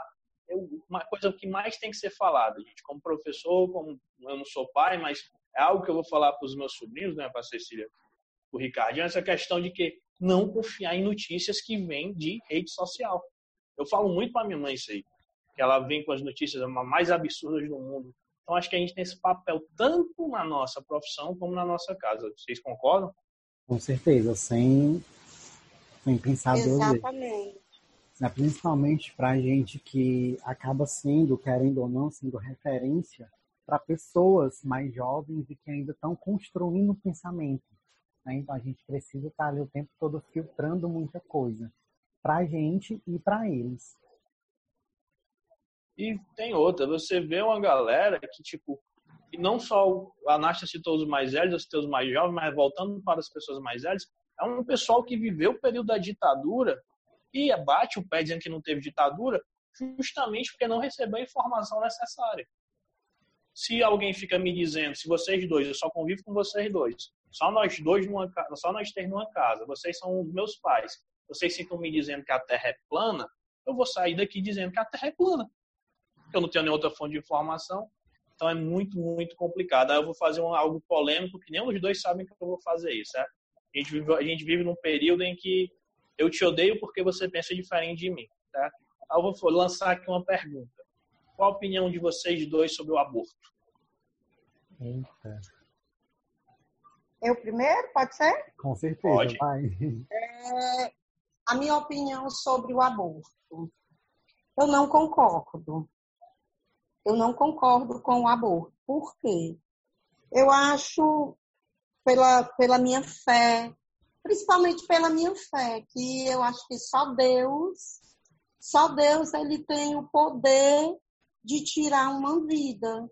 Assim, tá lá, tá tudo normal, tá, tá gestando e tudo, aí você vai lá e tira essa vida, você brinca de ser Deus. Eu não concordo. Principalmente pela minha fé. Aí você pode me perguntar assim, Nasha, mas se for fruto de um estupro, um exemplo, né? mesmo assim, aquele ser que está lá, que foi gerado, ele não tem culpa disso, gente. Pode ser até assim um, uma forma romantizada de ver a situação do aborto, mas eu, Nasha Buquerque, eu não concordo. Qualquer que seja a forma que veio aquela, aquela gravidez, aquela gestação, eu não concordo com é, essa questão do aborto. Eu não concordo. É, isso realmente é um, um assunto muito complicado né, para se falar em diversos âmbitos, mas o meu pensamento é o mesmo da Nash, né, em todos os pontos, principalmente na questão do, da, das possibilidades né, do, do ato, mas eu também não concordo com o aborto.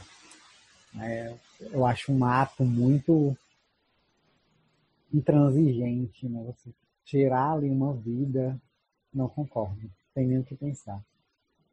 Pois agora eu discordo dos dois e eu concordo com, com o aborto. Tá? Eu concordo com o aborto quando é questão do estupro, quando bota a vida da criança, da mãe em risco, eu concordo com o aborto. Eu acho que a mulher tem o direito de escolha se vai ter ou não. Concordo com os argumentos da Nasha, do Jefferson Fábio. Mas eu acho que a mulher tem o direito de escolher. Eu acho que o Estado jamais, o Estado jamais deve interferir na escolha de uma pessoa. Então, se a gente tem essa questão, a gente pode ter um, um filho fruto do aborto que vai ser bem criado, sim, mas quem me garante que essa criança que vai nascer, ela não vai ter uma vida totalmente, é, que a gente pode falar, vida totalmente game over, uma uhum. vida que não tem perspectiva. Então, veja, três pessoas estão participando do podcast, são três pessoas que são amigas, têm opiniões diferentes e nenhuma pessoa, e nenhum está ofendendo o outro coisa que a gente não vê mais nas redes sociais. A gente vê o ódio das pessoas, a gente vê famílias brigando por causa disso aí. A gente vê uma, pessoas dividindo ao meio por assuntos. Eu vou lá na rede social da Anasha, chego lá e ataco a Anasha porque a Anasha botou que é contra o aborto. Eu vou na rede social do Japão e faço a mesma coisa. Aí eu pergunto a vocês dois, até indago, a rede social é sua. Se eu boto aquilo ali, eu não estou pedindo a minha opinião, né? aliás, eu não estou pedindo a opinião de vocês que, é que vocês pensam sobre isso, essa questão aí? É, isso é, é, complicado e acontece mais do que a gente pode imaginar. Já aconteceu comigo, viu? É uma, uma postagem de um amigo, inclusive do, do primo do Tião, do André. Ele postou sobre a cloroquina e eu dei a minha opinião, né? Sobre ele, meu amigo, eu dei a opinião. Terceiros, uma, uma menina lá, lá do PECEM, que morou aqui muito tempo, que eu até a conheço, me indagou como era que eu era professora e estava desfazendo do que as pessoas estavam buscando pela vida. E em nenhum momento eu falei disso. Eu falei das questões da automedicação, que é errado, de tomar um remédio que não tem comprovação de eficácia. Eu falei de. Era um textão. Inclusive, o André entrou em mim e me defendeu. E uma pessoa daqui de Paracuru comentou também dizendo que queria que eu pegasse a Covid e eu precisasse tomar a cloroquina e não tivesse a cloroquina para mim. Tá? Para você ver a ideia do que as pessoas têm de ir na rede social de outros e colocar suas, suas impressões sem nem compreender o que foi que o outro escreveu. Virou, acho até um problema, Jefferson, essa questão, como eu já falei aqui, eu te odeio porque você pensa diferente. Agora imagina se todo mundo torcesse pelo mesmo time de futebol, se todo mundo tivesse o mesmo gosto musical, se todo mundo gostasse do mesmo, do mesmo prato culinário, da mesma comida, tipo, como é que seria o mundo? Então, por que não respeitar quem pensa diferente de mim? Eu tenho uma história do amigo é meu melhor amigo, né? Questão que não vale a pena citar nome, porque ele nem gosta dessas coisas. Mas a gente pensa totalmente diferente. E eu aguento ele desde os 12 anos de idade, ele me aguenta desde os 12. Questão de porte de arma, de não sei o quê. E nem por isso a gente sai se xingando, se ofendendo. Então, para, a impressão que dá é porque a Nasha pensa algo sobre o aborto, eu não penso igual, eu vou de a Nasha e vou é, agredir fisicamente, verbalmente, certo? E a gente, gente, felizmente está com a moda atual, virou moda no nosso país, certo? Uma moda criada lá em 64, na ditadura militar, de xingar e agredir fisicamente jornalistas exercendo suas profissões, ou no seu momento de privacidade. Aí eu fui pesquisar aqui na Gerson. Em 2018, a gente teve 135 casos de jornalistas agredidos fisicamente ou verbalmente. Em ano passado, esse número aumentou para 208 casos. A gente ainda está em junho de 2020 a gente está quase chegando aos números de casos de 2018. E a gente ainda está em junho. Aí eu vou falar para vocês uma, um, algo que eu pesquisei, que o representante, né, infelizmente o representante maior da nossa nação, diariamente ele está lá agredindo fisicamente, falando coisas, desrespeitando jornalistas, mandando o jornalista calar a boca, etc., situações, e querendo ou não, aquilo ali acaba tendo um reflexo na população. Tem gente que faz tal e qual o que se manda. E eu peguei um trecho de uma fala do William Bonner, certo? William Bonner é apresentador do Jornal Nacional, em que ele diz: A minha quarentena não começou há dois meses, começou no último ano eleitoral. Em 2018, a polarização política chegou ao ponto em que minha presença em determinados lugares era motivada, motivadora de tensões. O jornalista disse que já foi atacado em cinemas, calçadas e restaurantes. O episódio que mais marcou aconteceu na manhã de um sábado em uma padaria no bairro da Lagoa do Rio de Janeiro. Fui verbalmente agredido, insultado desafiado. Uma cidadã embriagada, às 10 horas da manhã, se viu no direito não apenas de me insultar em público. Ela fazia isso a um palmo e meio do meu rosto. E não posso reagir a uma coisa dessa. Tudo o que posso dizer é: não faça isso, não faça isso. Aí ele fala: as outras pessoas em volta, um constrangimento atroz e não tem fim. Aí ele cita lá no finalzinho, gente, ó, me sinto culpado por estar sendo insultado na frente de outras pessoas e com isso está estragando o dia delas. Aí eu trago para vocês dois, é estar tá nós três no restaurante comendo uma pizza, chegar alguém agredindo um de nós três por algo que a gente fez como na nossa profissão. Isso é o fim, sabe? O que é que vocês veem disso aí? O que é que, causa em vocês saber disso aí? É, enquanto tu ia falando aí, ó, Denise, eu estava aqui, aqui nas minhas pesquisas também, é, eles chamam isso aí de milícias digitais, né? E um ministro do, do STF, ele diz que, que ele repudia as agressões e ameaças feitas a jornalistas, seja quais elas forem, físicas ou virtuais, e o objetivo dessas milícias digitais é coagir a imprensa, e isso fere a liberdade de, a liberdade de imprensa e o direito principal do trabalho da imprensa, que é levar a informação à população com isenção. É, ele dá até aqui um exemplo dos Estados Unidos, que o Trump ele foi eleito, uma das coisas que fez ele ser eleito foi uma fake news que ficou rodando nos Estados Unidos, dizendo que o Papa apoiava ele. Aí o que, que aconteceu? Rodou, o Vaticano soube, desmentiu, mas o estrago já tinha feito, porque, como você disse, eles leem, as pessoas leem, têm isso como verdade absoluta, e fica aquilo ali. Mesmo que chegue a informação correta, fica aquilo ali. E no nosso país não foi diferente, né? As fake Sim. news também fizeram com que nós tenhamos aí essa coisa aí na presidência, infelizmente. E uma coisa, né, Jeffão e Nath, essa questão que nos Estados Unidos, a campanha do Trump e a eleição do Trump, ela foi feita de através de fake news. A Hillary Clinton, que estava disputando com ele, ela perdeu a campanha porque foram inventadas diversas de fake news, inclusive que ela tinha um sistema de e-mails que, é, como é que eu posso falar, que ela tinha domínio sobre um sistema de e-mails que ela era uma espiã. Então até isso foi inventado. E para como a Nath falou, para a gente desmentir algo hoje em dia na rede social é pesado, na internet é pesado. Aí Jefão e Nath, principalmente o Jefão, que é um cara que tem, né? Jefão tem quantas redes sociais? Uh,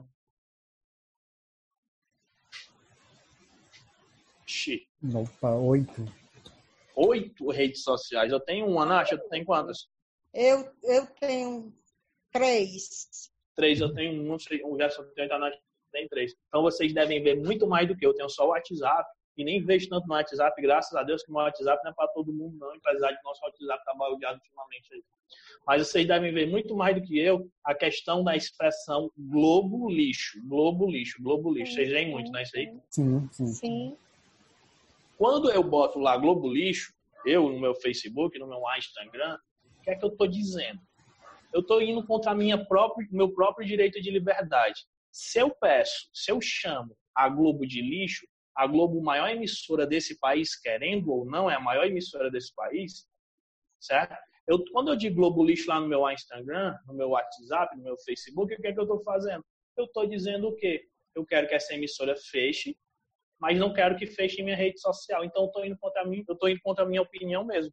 Como é que o Gerson bota lá Globo lixo e o Gerson bota aquilo ali? O Gerson está indo contra a opinião dele. Daqui a pouco alguém vai chegar fechando a rede social do Gerson. Concordo ou não concordo com essa minha lógica? Eu estou errado? Concordo plenamente. Se você não vai ter o acesso à informação, como é que, vo como é que você vai saber o que é a verdade, o que está isento, porque você não vai ver só uma, você tem que ver vários, como você mesmo diz aí para os seus alunos. Vejam vários e comparem. Não é assim? Exatamente. Aí não. Aí as pessoas querem tirar o seu próprio direito do acesso à informação. E quando, né, se eu propago essa questão da Globo Lixo, é só o porquê?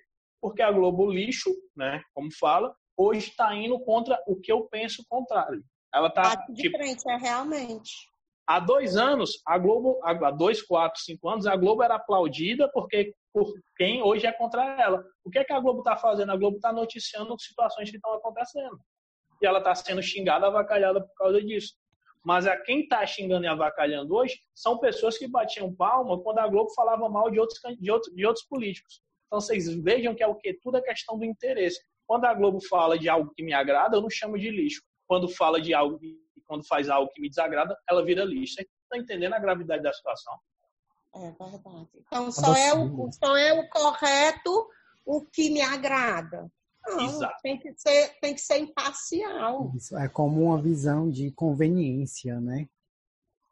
Exatamente. Aquilo que faz bem, aquela coisa, aquilo para os meus, como é aquela, aquele ditado, Nath, para meus amigos, tudo, né? Para os inimigos, a lei, é isso? É, isso Pronto. mesmo.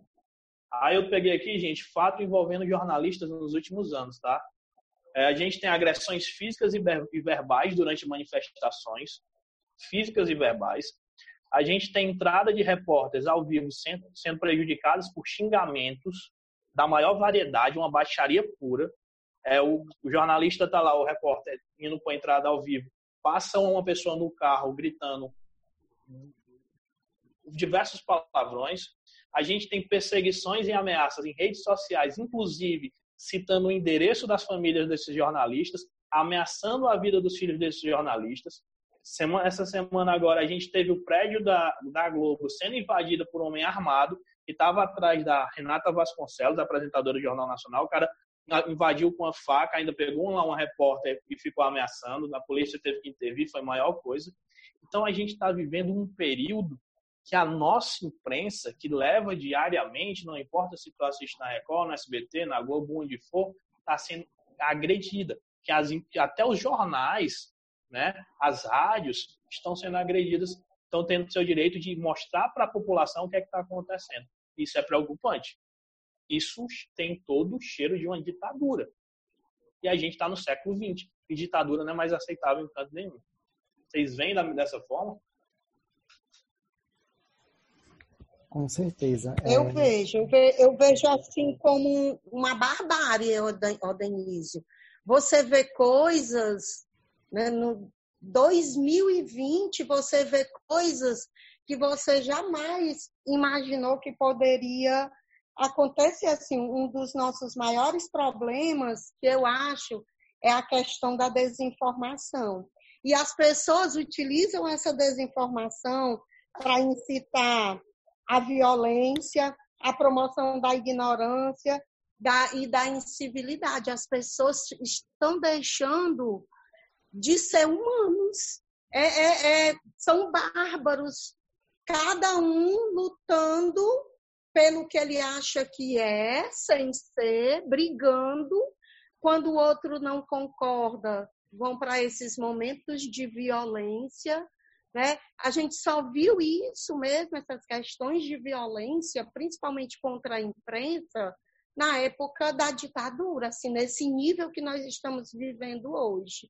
E o pior, que hoje tem um aliado maléfico que não tinha na época da ditadura, que é a tecnologia.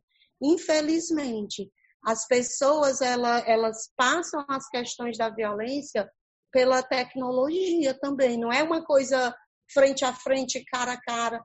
E, na maioria das vezes, como a gente está falando, são fake news, você não sabe quem fez, né? Não tem quem é o, agre... o real agressor, são coisas falsas e as pessoas estão vivendo esse momento de barbárie aí na nossa sociedade, infelizmente.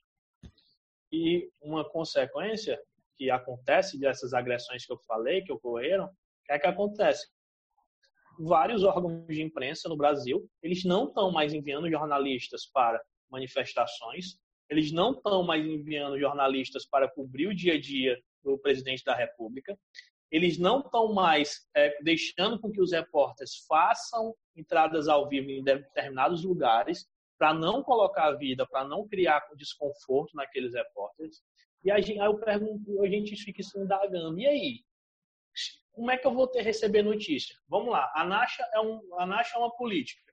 A Nasha ela vai informar só coisas boas nas redes sociais dela. A Nasha vai botar algo ruim que ela fez? Jamais. O Jefão, que é um seguidor da Nasha, vai dizer o quê? Nossa, a minha governadora, que é a Nasha, está botando, tá fazendo só coisas boas. Então, quanto mais existe a questão de censurar a imprensa com agressão física e verbal, a gente vai se tornar o que acontecia na ditadura militar. A gente vai achar que não está rolando nada de errado, sendo que está rolando muita coisa de errado. Então, a gente vai confiar em quem? Quando a minha liberdade de, de formação é tirada, eu vou confiar em quem? Eu nunca vi um político falando mal de si mesmo. Vocês já viram? Não. Não. Vocês já viram algum, algum empresário dizendo, ó, oh, gente, desculpa, eu errei, eu roubei e tal? Eu nunca vi. Quem é que faz isso? É a função da imprensa. E a Nasha falou uma palavra sensacional, imparcialidade. A imprensa tem que ser imparcial. Muitas vezes coisas que não acontecem com determinados órgãos da nossa imprensa, né? Pois é. Querem falar, comentar? Eu vou comentar isso aí que tu falou, Denise. É, é, eu estou vendo aqui. É, tem assim, o pilar da democracia. Quem está falando aqui é o presidente da Ordem dos Advogados do Brasil, Felipe Santa Cruz. Só, uma, diz... só um, Nasha, deixa eu só botar, só complementar, de, desculpa estar te cortando. Ah.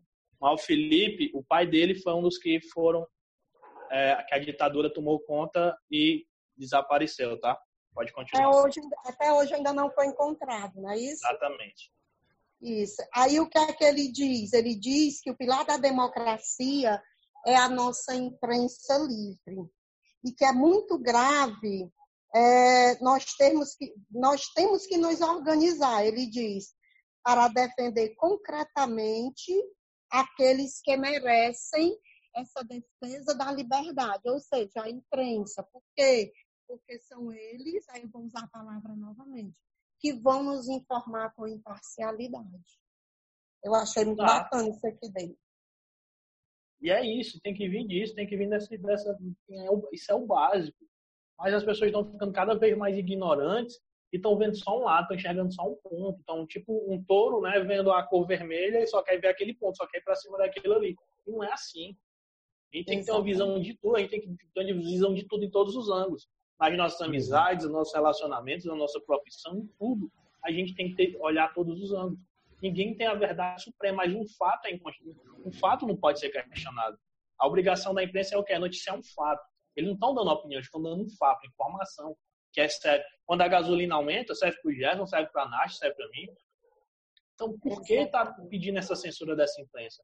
Aí eu vou falar agora a parte, né? A Glo o Grupo Globo, a Globo, a Rádio Globo, a TV Globo, o Jornal Globo, foi um dos maiores apoiadores da ditadura militar. E veja o que, é que a Globo está sentindo na pele. Como diz, já falou, acho que essa até um meme, né? Isso, a vida não, ela não, não roda, ela capota. Já viu isso aí? Hum, demais. Que, não, que não, o mundo não gira, algo assim, realmente capota. Aí a Globo, que era uma grande apoiadora da ditadura militar, está sentindo na pele o que ela ajudava a apoiar nos anos dos anos de chumbo. Viu aí, Nasha, como é a complexidade das coisas? É, infelizmente, infelizmente, a gente vê isso acontecer todo dia, né? E como você fala aí da Globo, a Globo agora ela está vivenciando o que lá na época da ditadura, jornais como, por exemplo, o Pasquim, que era o, o, o que bombava na época, vamos dizer assim, é, o que ele fazia para informar as pessoas. Hoje, nós estamos vivendo uma ditadura velada já, está lá escondida. Se eu não posso me expressar, você não pode se expressar, o jornalismo não pode se expressar. Nós estamos vivendo o quê? Nós estamos vivendo a censura, que nada mais é do que a repressão à liberdade de imprensa. Nós não podemos ser censurados, nós não podemos ser censurados, nós não podemos nos deixar ser censurados. E tem outra, né? A gente não vai bancar aqui o Santinho, a gente não vai bancar dizendo aqui que os inocentes essas grandes empresas, a Globo, a Record, a SBT, a Folha de São Paulo, elas visam o quê? O interesse financeiro deles. Eles são empresa, certo? Infelizmente existe isso. E a Globo vai puxar sardinha para o que, né? Assim como a SBT, Record. Mas só que a gente tem que ter cuidado que o jornalismo é coisa séria. A gente tem jornalismo, as faculdades de jornalismo do Brasil formam profissionais competentíssimos. Isso é, então, estão tratando esses profissionais que são homens e mães de família, estão tratando como se fossem verdadeiros criminosos, sendo que eles só estão levando notícia para a gente. É, e um fato, gente, muito preocupante, que infelizmente passou despercebido, Exatamente. aconteceu no dia 23 de maio, certo? Na sexta-feira, que foi 22 de maio, o é, deixa eu procurar aqui o nome do jornal, o SBT Brasil, é transmitido pelo SBT. Na sexta-feira, ele colocou uma notícia falando mal do governo. O que foi que aconteceu? a autoridade maior ou algum representante dele liga para o Silvio Santos e pede que o jornal não vá ao ar no sábado, dia 23. E pela primeira vez na vida, o SBT Brasil não foi ao ar no, no sábado, porque foi censurado a sua exibição. A gente está é. falando de século XXI. E é, era o que eu ia falar agora para ti, era sobre exatamente isso aí, ó, Denise. E tirou o jornal do ar, não colocou a edição, né? E ontem, ou foi anteontem, o genro dele foi, ganhou aí um cargo muito alto, né? Ah, ganhou um cargo de ministro de um ministério que já não existia mais. Diminuiu. Então vejam como, como Exatamente. A, situação, tá, a situação é, é situação, gente. Eu, sério, é, é, parece ficção, parece que eu tô. Eu que sempre fui. Eu nasci dois anos depois da ditadura militar, né? Acabou em 85, eu nasci em 87. E eu sempre tive pavor da ditadura porque eu sempre estudei, eu sempre gostei de ler. E eu tô me sentindo dentro de uma ditadura. Teve uma curiosidade, né, Jefferson? Tu lembra disso? Quando a gente estava conversando sobre o podcast, na criação do podcast, Jefferson, Vamos escolher uma plataforma, plataformas que não dê para as pessoas comentarem. Porque se alguém não, não concorda com algo que a gente diz, a pessoa vai lá no comentário, esculacha a gente, aquele e algo que é para ser positivo para a gente acaba se tornando negativo. Lembra, Jeff? Exatamente, isso mesmo. Então veja que a gente tem que ter se policiar sobre isso aí. Aí acontece uma situação dessa. Uma empresa, o SBT, não bota o seu maior jornal no ar por causa de um pedido político. Semanas depois, o genro do dono da emissora ganha um cargo de ministro. Isso é loucura. Isso. E tem outra coisa, gente, ó. É, tipo, muita gente tem a seguinte opinião, vocês com certeza já ouviram, é, que as emissoras não passam nada que preste, né? que passam coisas que não deveriam ser vistas por crianças e adolescentes, tal. Aí eu digo a vocês, onde estão os responsáveis quando uma criança está de frente para a televisão mais de 11 horas da noite. E aí? Exatamente. É, Se minha é filha de 7 anos está de frente para a televisão 11 horas da noite vendo uma novela, a culpa é da emissora ou é minha? Uhum, com certeza. Exatamente. É, é, é isso que eu não aceito, Denise. É você tirar a sua responsabilidade e colocar no outro. Entendeu? Você se vou pegar esse caso aí que você disse. Meu neto está assistindo lá a novela que passa 10, 11 horas da noite. Muitas vezes está lá assistindo todo mundo junto. É um programa para ele? É não. Aí depois coloca lá que não passa programa para criança. Mas de quem é a responsabilidade da criação do teu filho? É tua. Não é da emissora. E até nisso, né, Nath, as pessoas costumam jogar a responsabilidade para os outros. Para tem, os pai outros. Mãe que, tem pai e mãe que diz que ah, a Globo só passa imoralidade, a Globo só passa disso. Meu amigo, meu amigo, existe algo que foi criado há muito tempo chamado controle remoto. Se tu vê que é uma emissora que não presta, que passa conteúdo que vai agredir teus filhos, vá lá e mude. Você não é obrigado a assistir. Eu estou falando alguma loucura, algum absurdo? De jeito nenhum. Hum. É, é exatamente isso o controle das nossas vidas tem que estar nas nossas mãos, não nas mãos dos outros. Aí vem algo que é muito polêmico, é o seguinte, eu não deixo minha filha de 10 anos assistir Malhação, porque eu vejo que ali tem algo ruim para ela. O que é que eu faço? Minha filha não pode assistir televisão, mas minha filha está com o celular na mão com a internet ilimitada. Isso é também algo bem controverso, né? Com certeza. A gente vê, às vezes, a Denise precisa nem ter, nem ter 10 anos. Uma criança de 4 anos de idade, o pai e a mãe trabalham fora e a criança fica com alguém em casa, aí dá um celular com, com internet, com, faz um WhatsApp para uma criança de 4 anos de idade. Gente, nós estamos no século XXI, mas tem coisas que a gente precisa ponderar e mediar, porque isso aí não é correto. E outra coisa, na geração do Jefferson, é bom que aqui que a gente tem três gerações diferentes, né? Geração da Nash, a minha geração e a geração do Jefferson. Geração da Nash, quando adolescente, qual era o programa, Nash? Que era, assim, na televisão, que era o Bam Bam Bam, programa de TV, que atraía os jovens. Lembra algo assim? É, era, era um programa de música, era Globo de Ouro. Hum, Ave Maria do Conco. Também tinha um, se eu não me engano, que era chamada Armação Limitada, alguma coisa do tipo. Armação, né? Ah, é. A, novela, a novelinha era Armação Ilimitada, era. Pronto. No, a minha geração, quando a gente era adolescente, eu e minhas irmãs, a gente parava para assistir Confissões de Adolescente e Malhação. Já falou, tua geração na televisão ou na tua geração já, a televisão já era algo obsoleto? É, em partes, né, no, logo de, de passado, a, a, gente se ligava muito em TV Globinho e Malhação também. Mas do meio dessa geração para cá, é, as pessoas começaram a se ligar bastante na tecnologia. Então, TV hoje são só para coisas de hoje, por exemplo, os streams.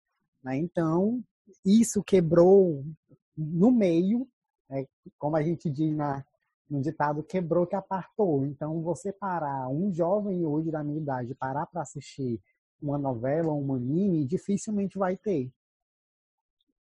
E, e tem mais, gente. A gente critica muito é que eu e Nath somos um, né, Nath? Que a gente vê novela passando quando a gente tá jantando por aí, a gente não entende porque que as pessoas é. estão tudo no restaurante vendo novela, a gente fica boiando com aquela novela passando, mas a gente respeita quem gosta. E a gente, tipo, por que que tem, por que que as novelas existem? Porque tem público.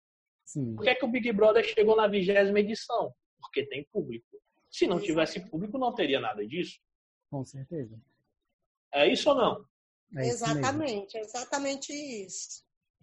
E a gente vai olhando para essas questões, a gente da Malhação, que é uma novela, né, final, fase de final de tarde, traz temas que são polêmicos, são polêmicos, mas traz temas que muitos pais não falam com seus filhos. Com Hoje em dia, a gente tem criança, adolescente, vamos falar da adolescente, que vai no Google e pergunta, bota, bota lá a pergunta, como colocar a camisinha? Porque não tem alguém, ninguém na família que chegue e converse sobre isso. A questão que a Nátia fala, a questão de jogar a responsabilidade para os outros. Eu dou um celular para minha filha de 8 anos, o meu sobrinho de 12, e acho que pronto, fiz minha parte como criador, ele que vai atrás. Isso é uma loucura. É, da mesma é forma que as fake news, as redes sociais, elas trazem informações erradas sobre política, economia, elas também trazem para essa juventude informações erradas sobre sexualidade, sobre comportamentos. Então, nós pais, nós temos que ter muito cuidado com isso, muito cuidado mesmo. Uma coisa, Nath, que me chama muita atenção é essa questão, viu, Jefão, também, da questão da pílula do dia seguinte, que aquilo ali é uma bomba atômica na moça, nas meninas, né? Na mulher, numa mulher que aquilo ali não é algo cheio de não é para estar tomando. Tem gente que toma aquilo ali quase todo mês, quase toda semana. Nossa. Por quê? Porque não tem ninguém que chegue falando. Exatamente, exatamente. As questões das informações que deveriam sair da família e ser aprimorada no meio social, isso não acontece. Na família não se fala nada, e quando chega no meio social, através muitas vezes de amigos, de pessoas que também não têm a informação correta, que essas informações chegam. Ai, fulano, pegando aqui a pílula do dia seguinte que o Denise falou. Ai, fulano, eu já tomei, não senti nada, tome. Tu toma com quanto tempo? Eu tomo um dia e outro não, se for necessário. Um exemplo que eu estou dando aqui. É? Então, assim, a gente tem que ter cuidado com essas informações, muito cuidado. E tudo isso, essas informações, questão da qualidade, é a liberdade da imprensa, tudo isso envolve liberdade da imprensa. Mas não é a imprensa que vai passar qualquer coisa, qualquer programa. Se tem programas ruins na televisão, como eu falei, é porque tem público, certo? Por que é que esses é youtubers, né, já foi o nome? Isso. Youtubers, galera desses influenciadores têm tanto público jovem, porque ali eles encontram algo que gostam, mas nem sempre aquilo ali tem qualidade. Então, o pai e a mãe perdem completamente o controle sobre o que o filho está assistindo. Isso aí vem o quê? Eles acabam o quê? Ficando pessoas totalmente bitoladas e totalmente que só enxergam um lado da história e não pode ser assim, certo? Então, é, trazemos mais uma vez para a ditadura militar, a ditadura militar, com as notícias iam como? Quando tinha algo ruim, algo acontecendo, os jornais, para driblar a censura, colocavam o quê?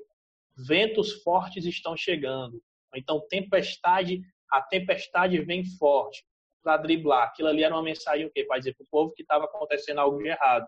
Ou então, no meio da parte política, da, do, da sessão política do jornal, vinha escrito um poema do Luiz de Camões. Imagina um poema, um poema do Camões, em plena parte política, ele era para driblar os censores. E também vinha receitas culinárias na parte de policial, na parte política. Infelizmente, gente, eu, eu vou ser sério para vocês dois, eu tô com medo. Eu tô com medo que venha acontecer, certo? Não, tô, não é exagero, não é algo para criar pânico, drama. Não. Eu tô com medo desse período que a gente está vendo aqui no Brasil. É um período realmente muito que traz muita incerteza, né? Então a gente precisa estar o tempo todo se resguardando, né? Pensando em, em que caminho seguir.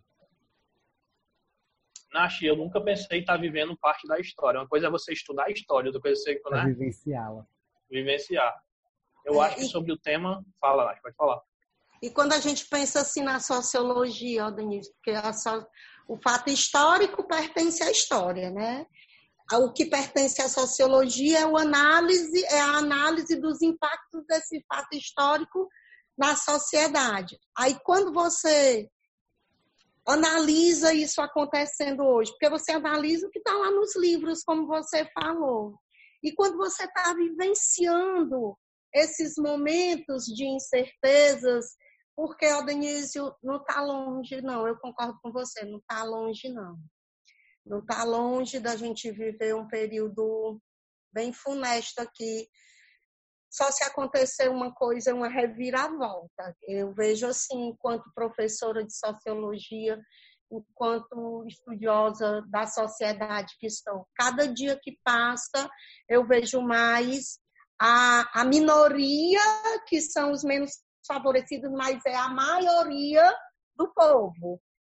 Cada vez se voltando para o apoio a essas incertezas aí que nós estamos vivendo.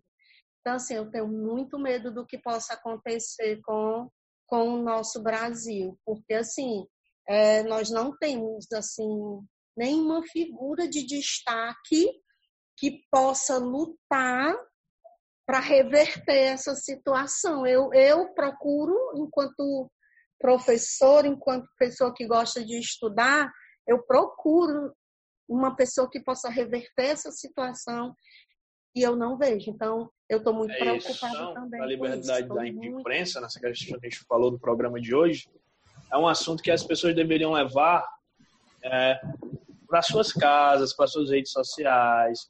Porque quando uma emissora, quando um jornal, ele é ameaçado, ele é agredido, não perde só o jornal, não perde só a emissora.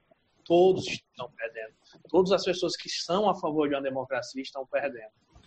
Para concluir, eu achar algo, faz o teu fechamento aí sobre o tema, quiser falar alguma coisa aí, por gentileza. É, eu vou falar duas frases que eu separei aqui. É, a primeira sou, é, de 1852 é, lá na época lá de Thomas Hobbes, mas não foi ele que falou, não, foi Flaubert, quando ele fala sobre a censura, quando ele diz assim, ó, a censura, seja qual for, é uma monstruosidade, algo parecido com o homicídio. O atentado contra o pensamento é um crime de lesa alma. Lá no século 17, eles já vivenciavam né, as questões da censura, de você não poder expressar o que estava acontecendo lá nesses países, principalmente na Inglaterra na época. Ok? É uma lenhada linda, né? Então, oh, oh, 1952. Então, assim, que nós estamos aqui hoje, em 2020, que nós não permitamos ser censurados, que nós possamos dar a nossa opinião, dizer o que nós pensamos, ter acesso à informação, tá? De forma imparcial e que nós respeitemos sempre a opinião do outro. Se todo mundo conseguir fazer esse pouquinho, a gente vai chegar no muito. E a outra coisa que eu quero dizer é, enquanto professora de sociologia, eu espero ainda ver os meus alunos saindo da passividade, da alienação e sendo pessoas de transformação de um mundo melhor para eles mesmos. Ok? Ok, massa. Jefão, fala aí sobre o assunto aí, faz teu fechamento. É, assim, a gente acredita que a gente foi muito feliz na escolha do tema e da convidada, porque isso é um tema que, com certeza, é, necessita muito de atenção, né, e de debate, sim. É, enquanto a gente expõe as nossas opiniões, outras opiniões são formadas, e acredito que a gente precisa voltar com essa temática quantas vezes forem precisas até as outras pessoas tomarem ciência de que aquilo precisa sim ser levado em conta. Né? Então, a Denise foi muito show a gente ter pensado nisso para esse momento. E tem algo, né, gente, que aconteceu comigo, os dois sabem, que foi também quando uma vez eu tive meu trabalho censurado, com um pai de uma aluna que pega uma questão que eu coloco na prova, charge, uma charge que eu sou acostumado a colocar desde 2012, no meu primeiro ano como professor. Pai se sente contrariado que a charge fala de algo que ele defende, o pai pega a charge, tira foto, bota nas redes sociais e os advogados, os juízes da internet, né, acaba falando. E essas pessoas nunca chegam em quem, no Aldenísio, por acaso, para conversar, para perguntar sobre as coisas. As pessoas preferem apontar eu me senti, acho que eu me senti da mesma maneira como esses jornalistas estão se sentindo, ameaçado, tendo seu trabalho totalmente ameaçado, porque eu estou falando algo, uma charge que eu só coloquei, eu só coloquei a charge na prova, como questão de prova, depois de pesquisar em vários lugares e vi que a charge condizia com a realidade.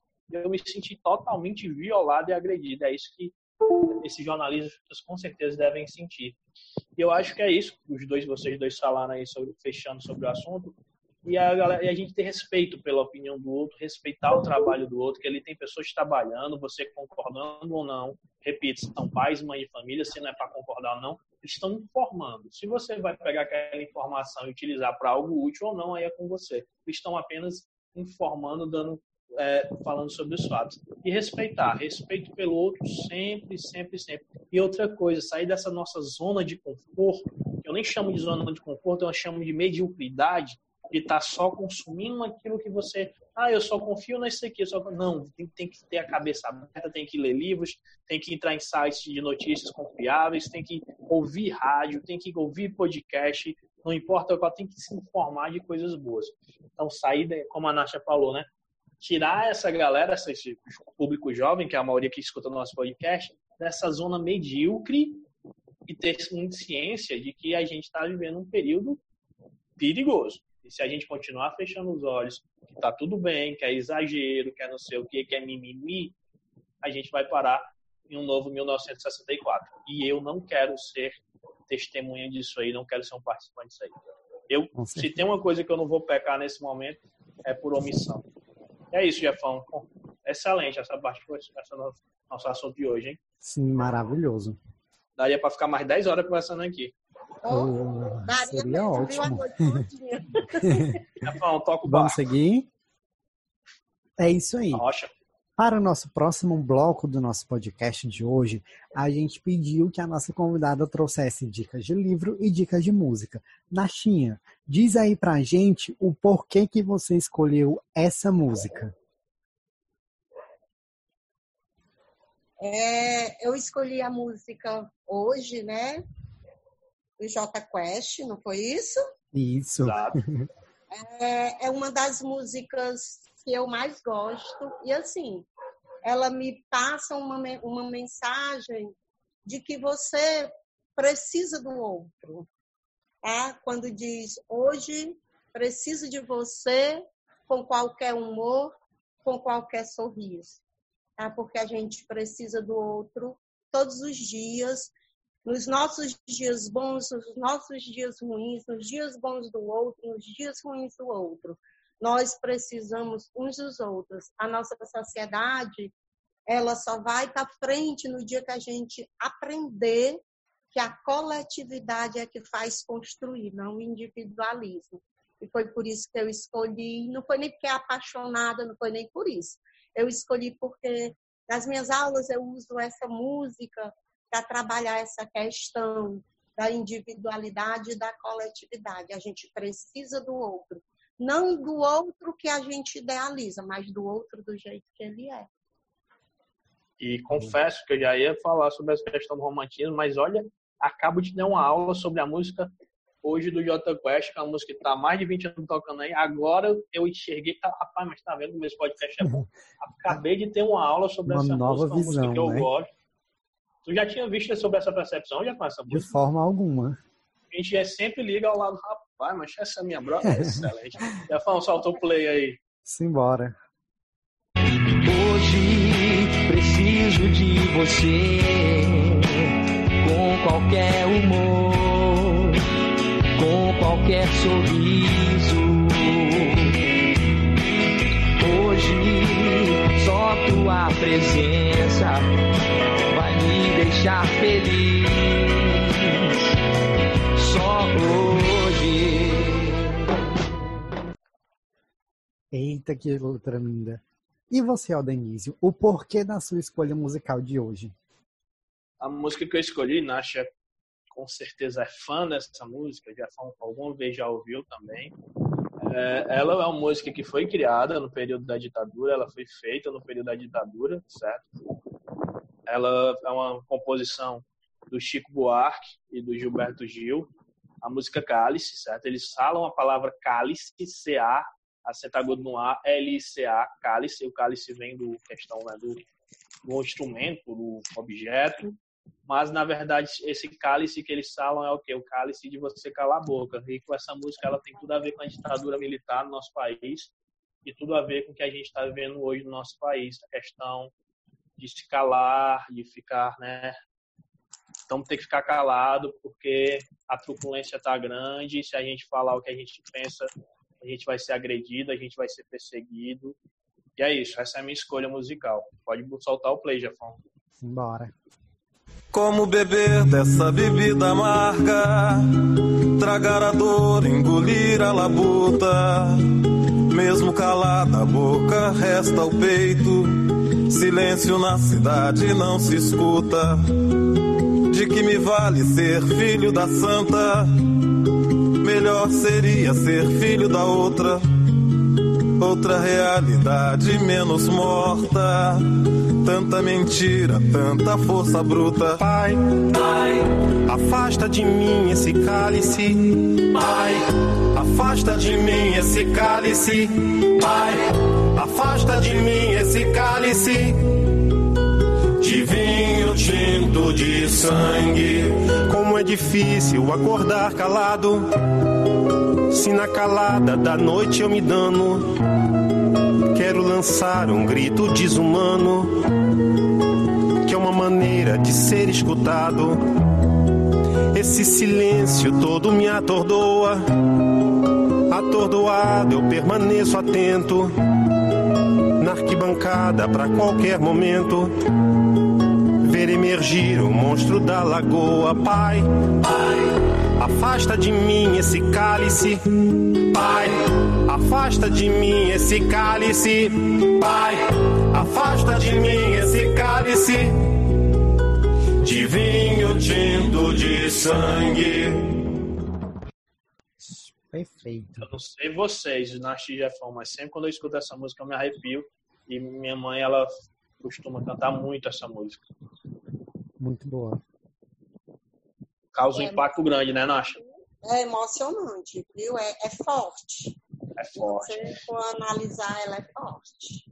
Jefão, e agora eu te pergunto, qual sua escolha musical do programa, do podcast? É, assim como você, Aldenise, eu também trouxe uma música que foi produzida no período do regime militar, né? Uma música de Caetano Veloso, Alegria, Alegria. Eu descobri essa música em uma aula de, de literatura que eu dei é, quando eu comecei no- na minha vida de professor e que você me pediu para dar essa aula em uma turma. E eu descobri essa música e me encantei por ela. Então, ela traz um pouco dessa luta contra a rep- a repressão da, da ditadura militar. Que bom que eu lhe ajudei nisso.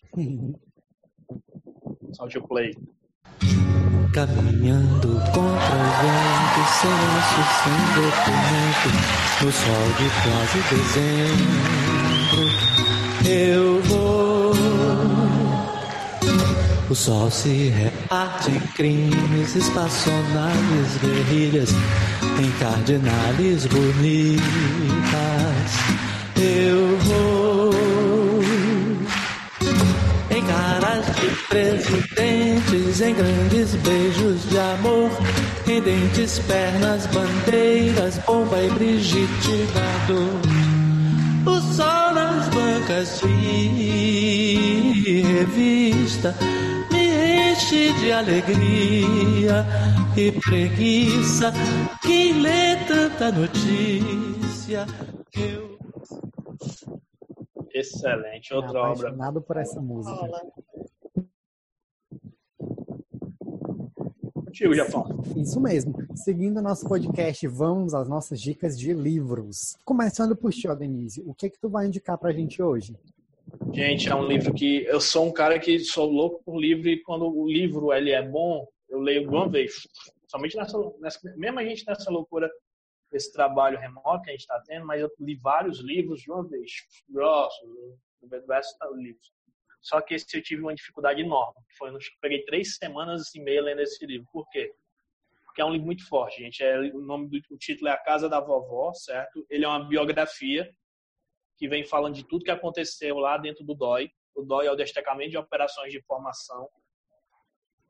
O DOI, né? Que era onde as pessoas eram levadas para interrogar, serem interrogadas, serem torturadas. Esse livro fala sobre várias coisas que aconteceu ali dentro do DOI. E é um livro que ele é biográfico, mas ele traz informações, ele traz depoimentos dos torturadores. E o que me deixou muito curioso, me deixou muito assim abismado, foi o que, que hoje tem torturadores do período da ditadura, muitos deles que fazem tratamento psicológico, fazem acompanhamento, e eles alegam que foi tudo fruto do que viveram, mas muitos deles não se arrependem.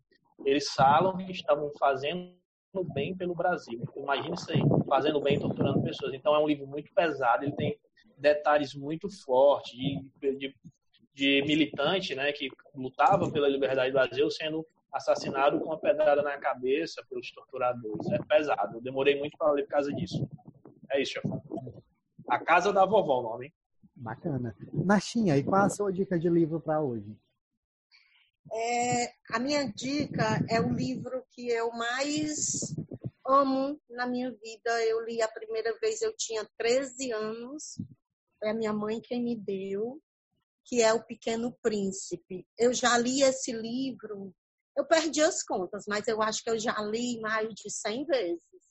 E todas as, e todas as vezes que eu leio, eu tiro uma nova, como é que eu posso dizer? Eu tiro um, uma nova experiência para a minha vida. Esse livro é tão importante para mim, Jefferson, que uma das frases do livro eu tatuei, porque ele tem um significado para mim que eu vou dizer para vocês agora, certo? É, é, esse livro ele me faz refletir, principalmente que a gente deve ver a essência das pessoas.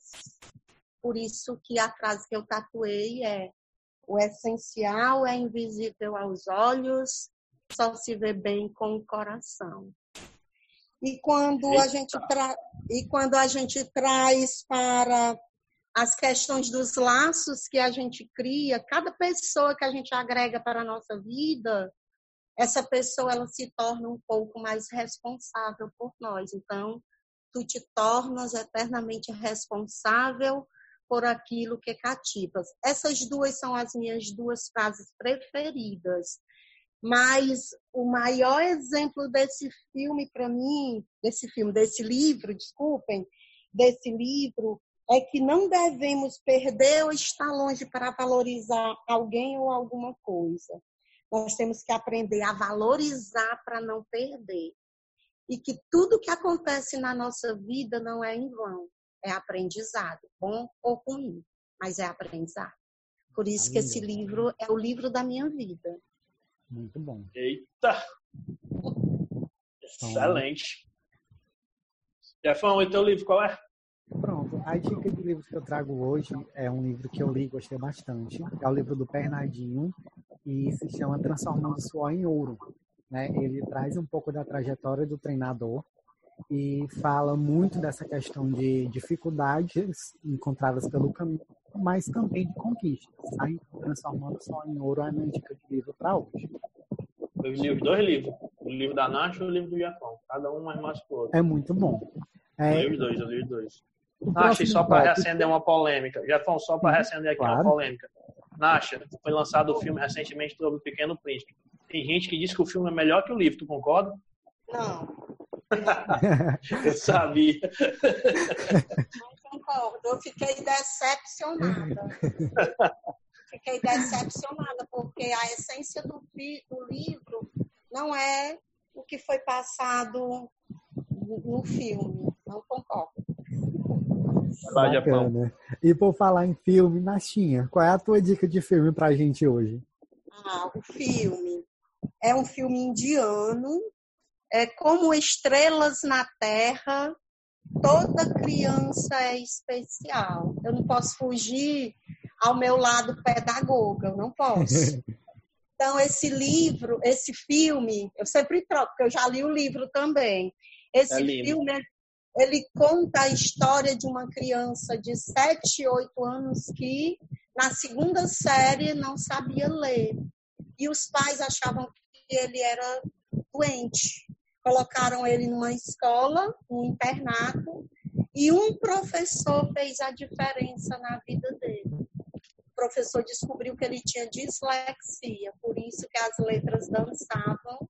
E o professor ele pediu para que esse aluno fosse avaliado oralmente, porque ele sabia responder tudo oralmente, ele só não dominava a escrita e a leitura, mas ele compreendia.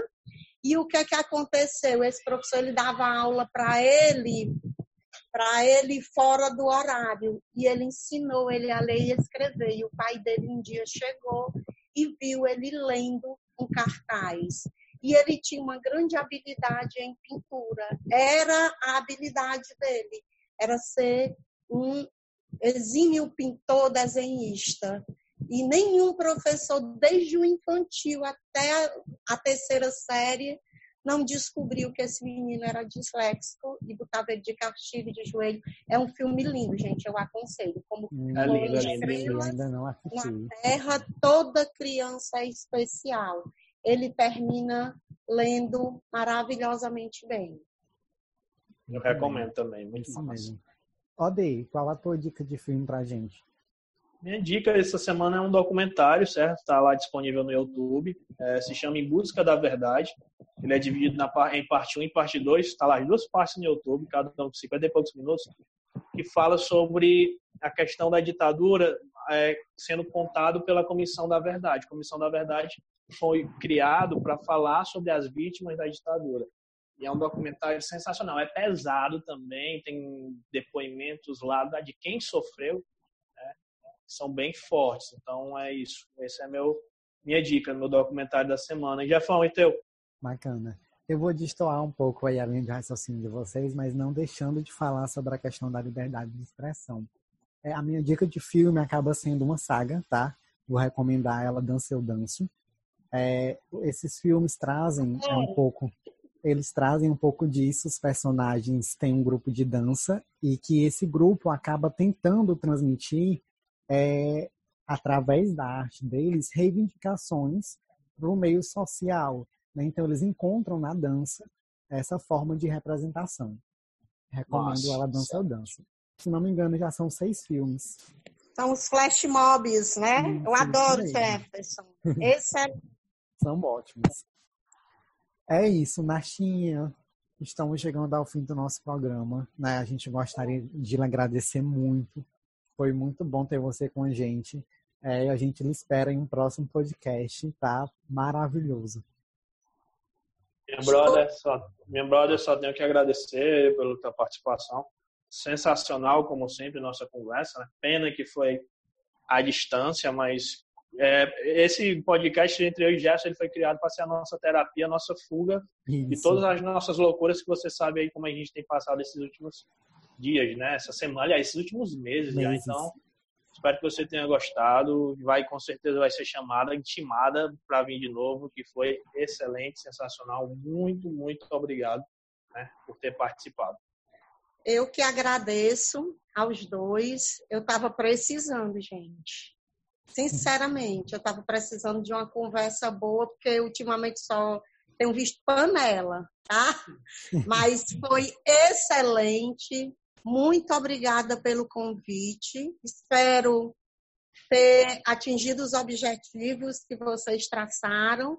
E sempre que quiserem, pode contar comigo, que eu estou aqui à disposição sempre. Olha, O objetivo maior é o seguinte: a pergunta que eu faço foi bom para você? Se distraiu? Foi excelente. Além de, me, além de me distrair, eu falei de coisas que eu adoro falar. Então, pronto. Então, atingimos o nosso objetivo, não, certeza. Isso mesmo. Eu também vou me despedindo, vou agradecendo o Jefão mais um sábado, né? Mais uma semana de podcast. Nacha pela participação e que deixe para quem estiver escutando a gente, gente.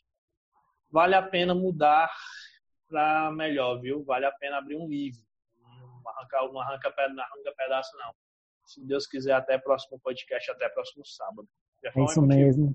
Valeu, Ade. Valeu, Martinha. Até uma próxima. Obrigada, fiquem com Deus. Valeu. Valeu. É isso mesmo, galera. O nosso podcast de hoje está chegando ao final. Mas aguarde para o próximo podcast, hein? A próxima semana, o nosso assunto também vai render um bom bate-papo. Se um é bom, dois é melhor ainda, por que não três? Vem novidade por aí. Tchau, tchau. Até mais.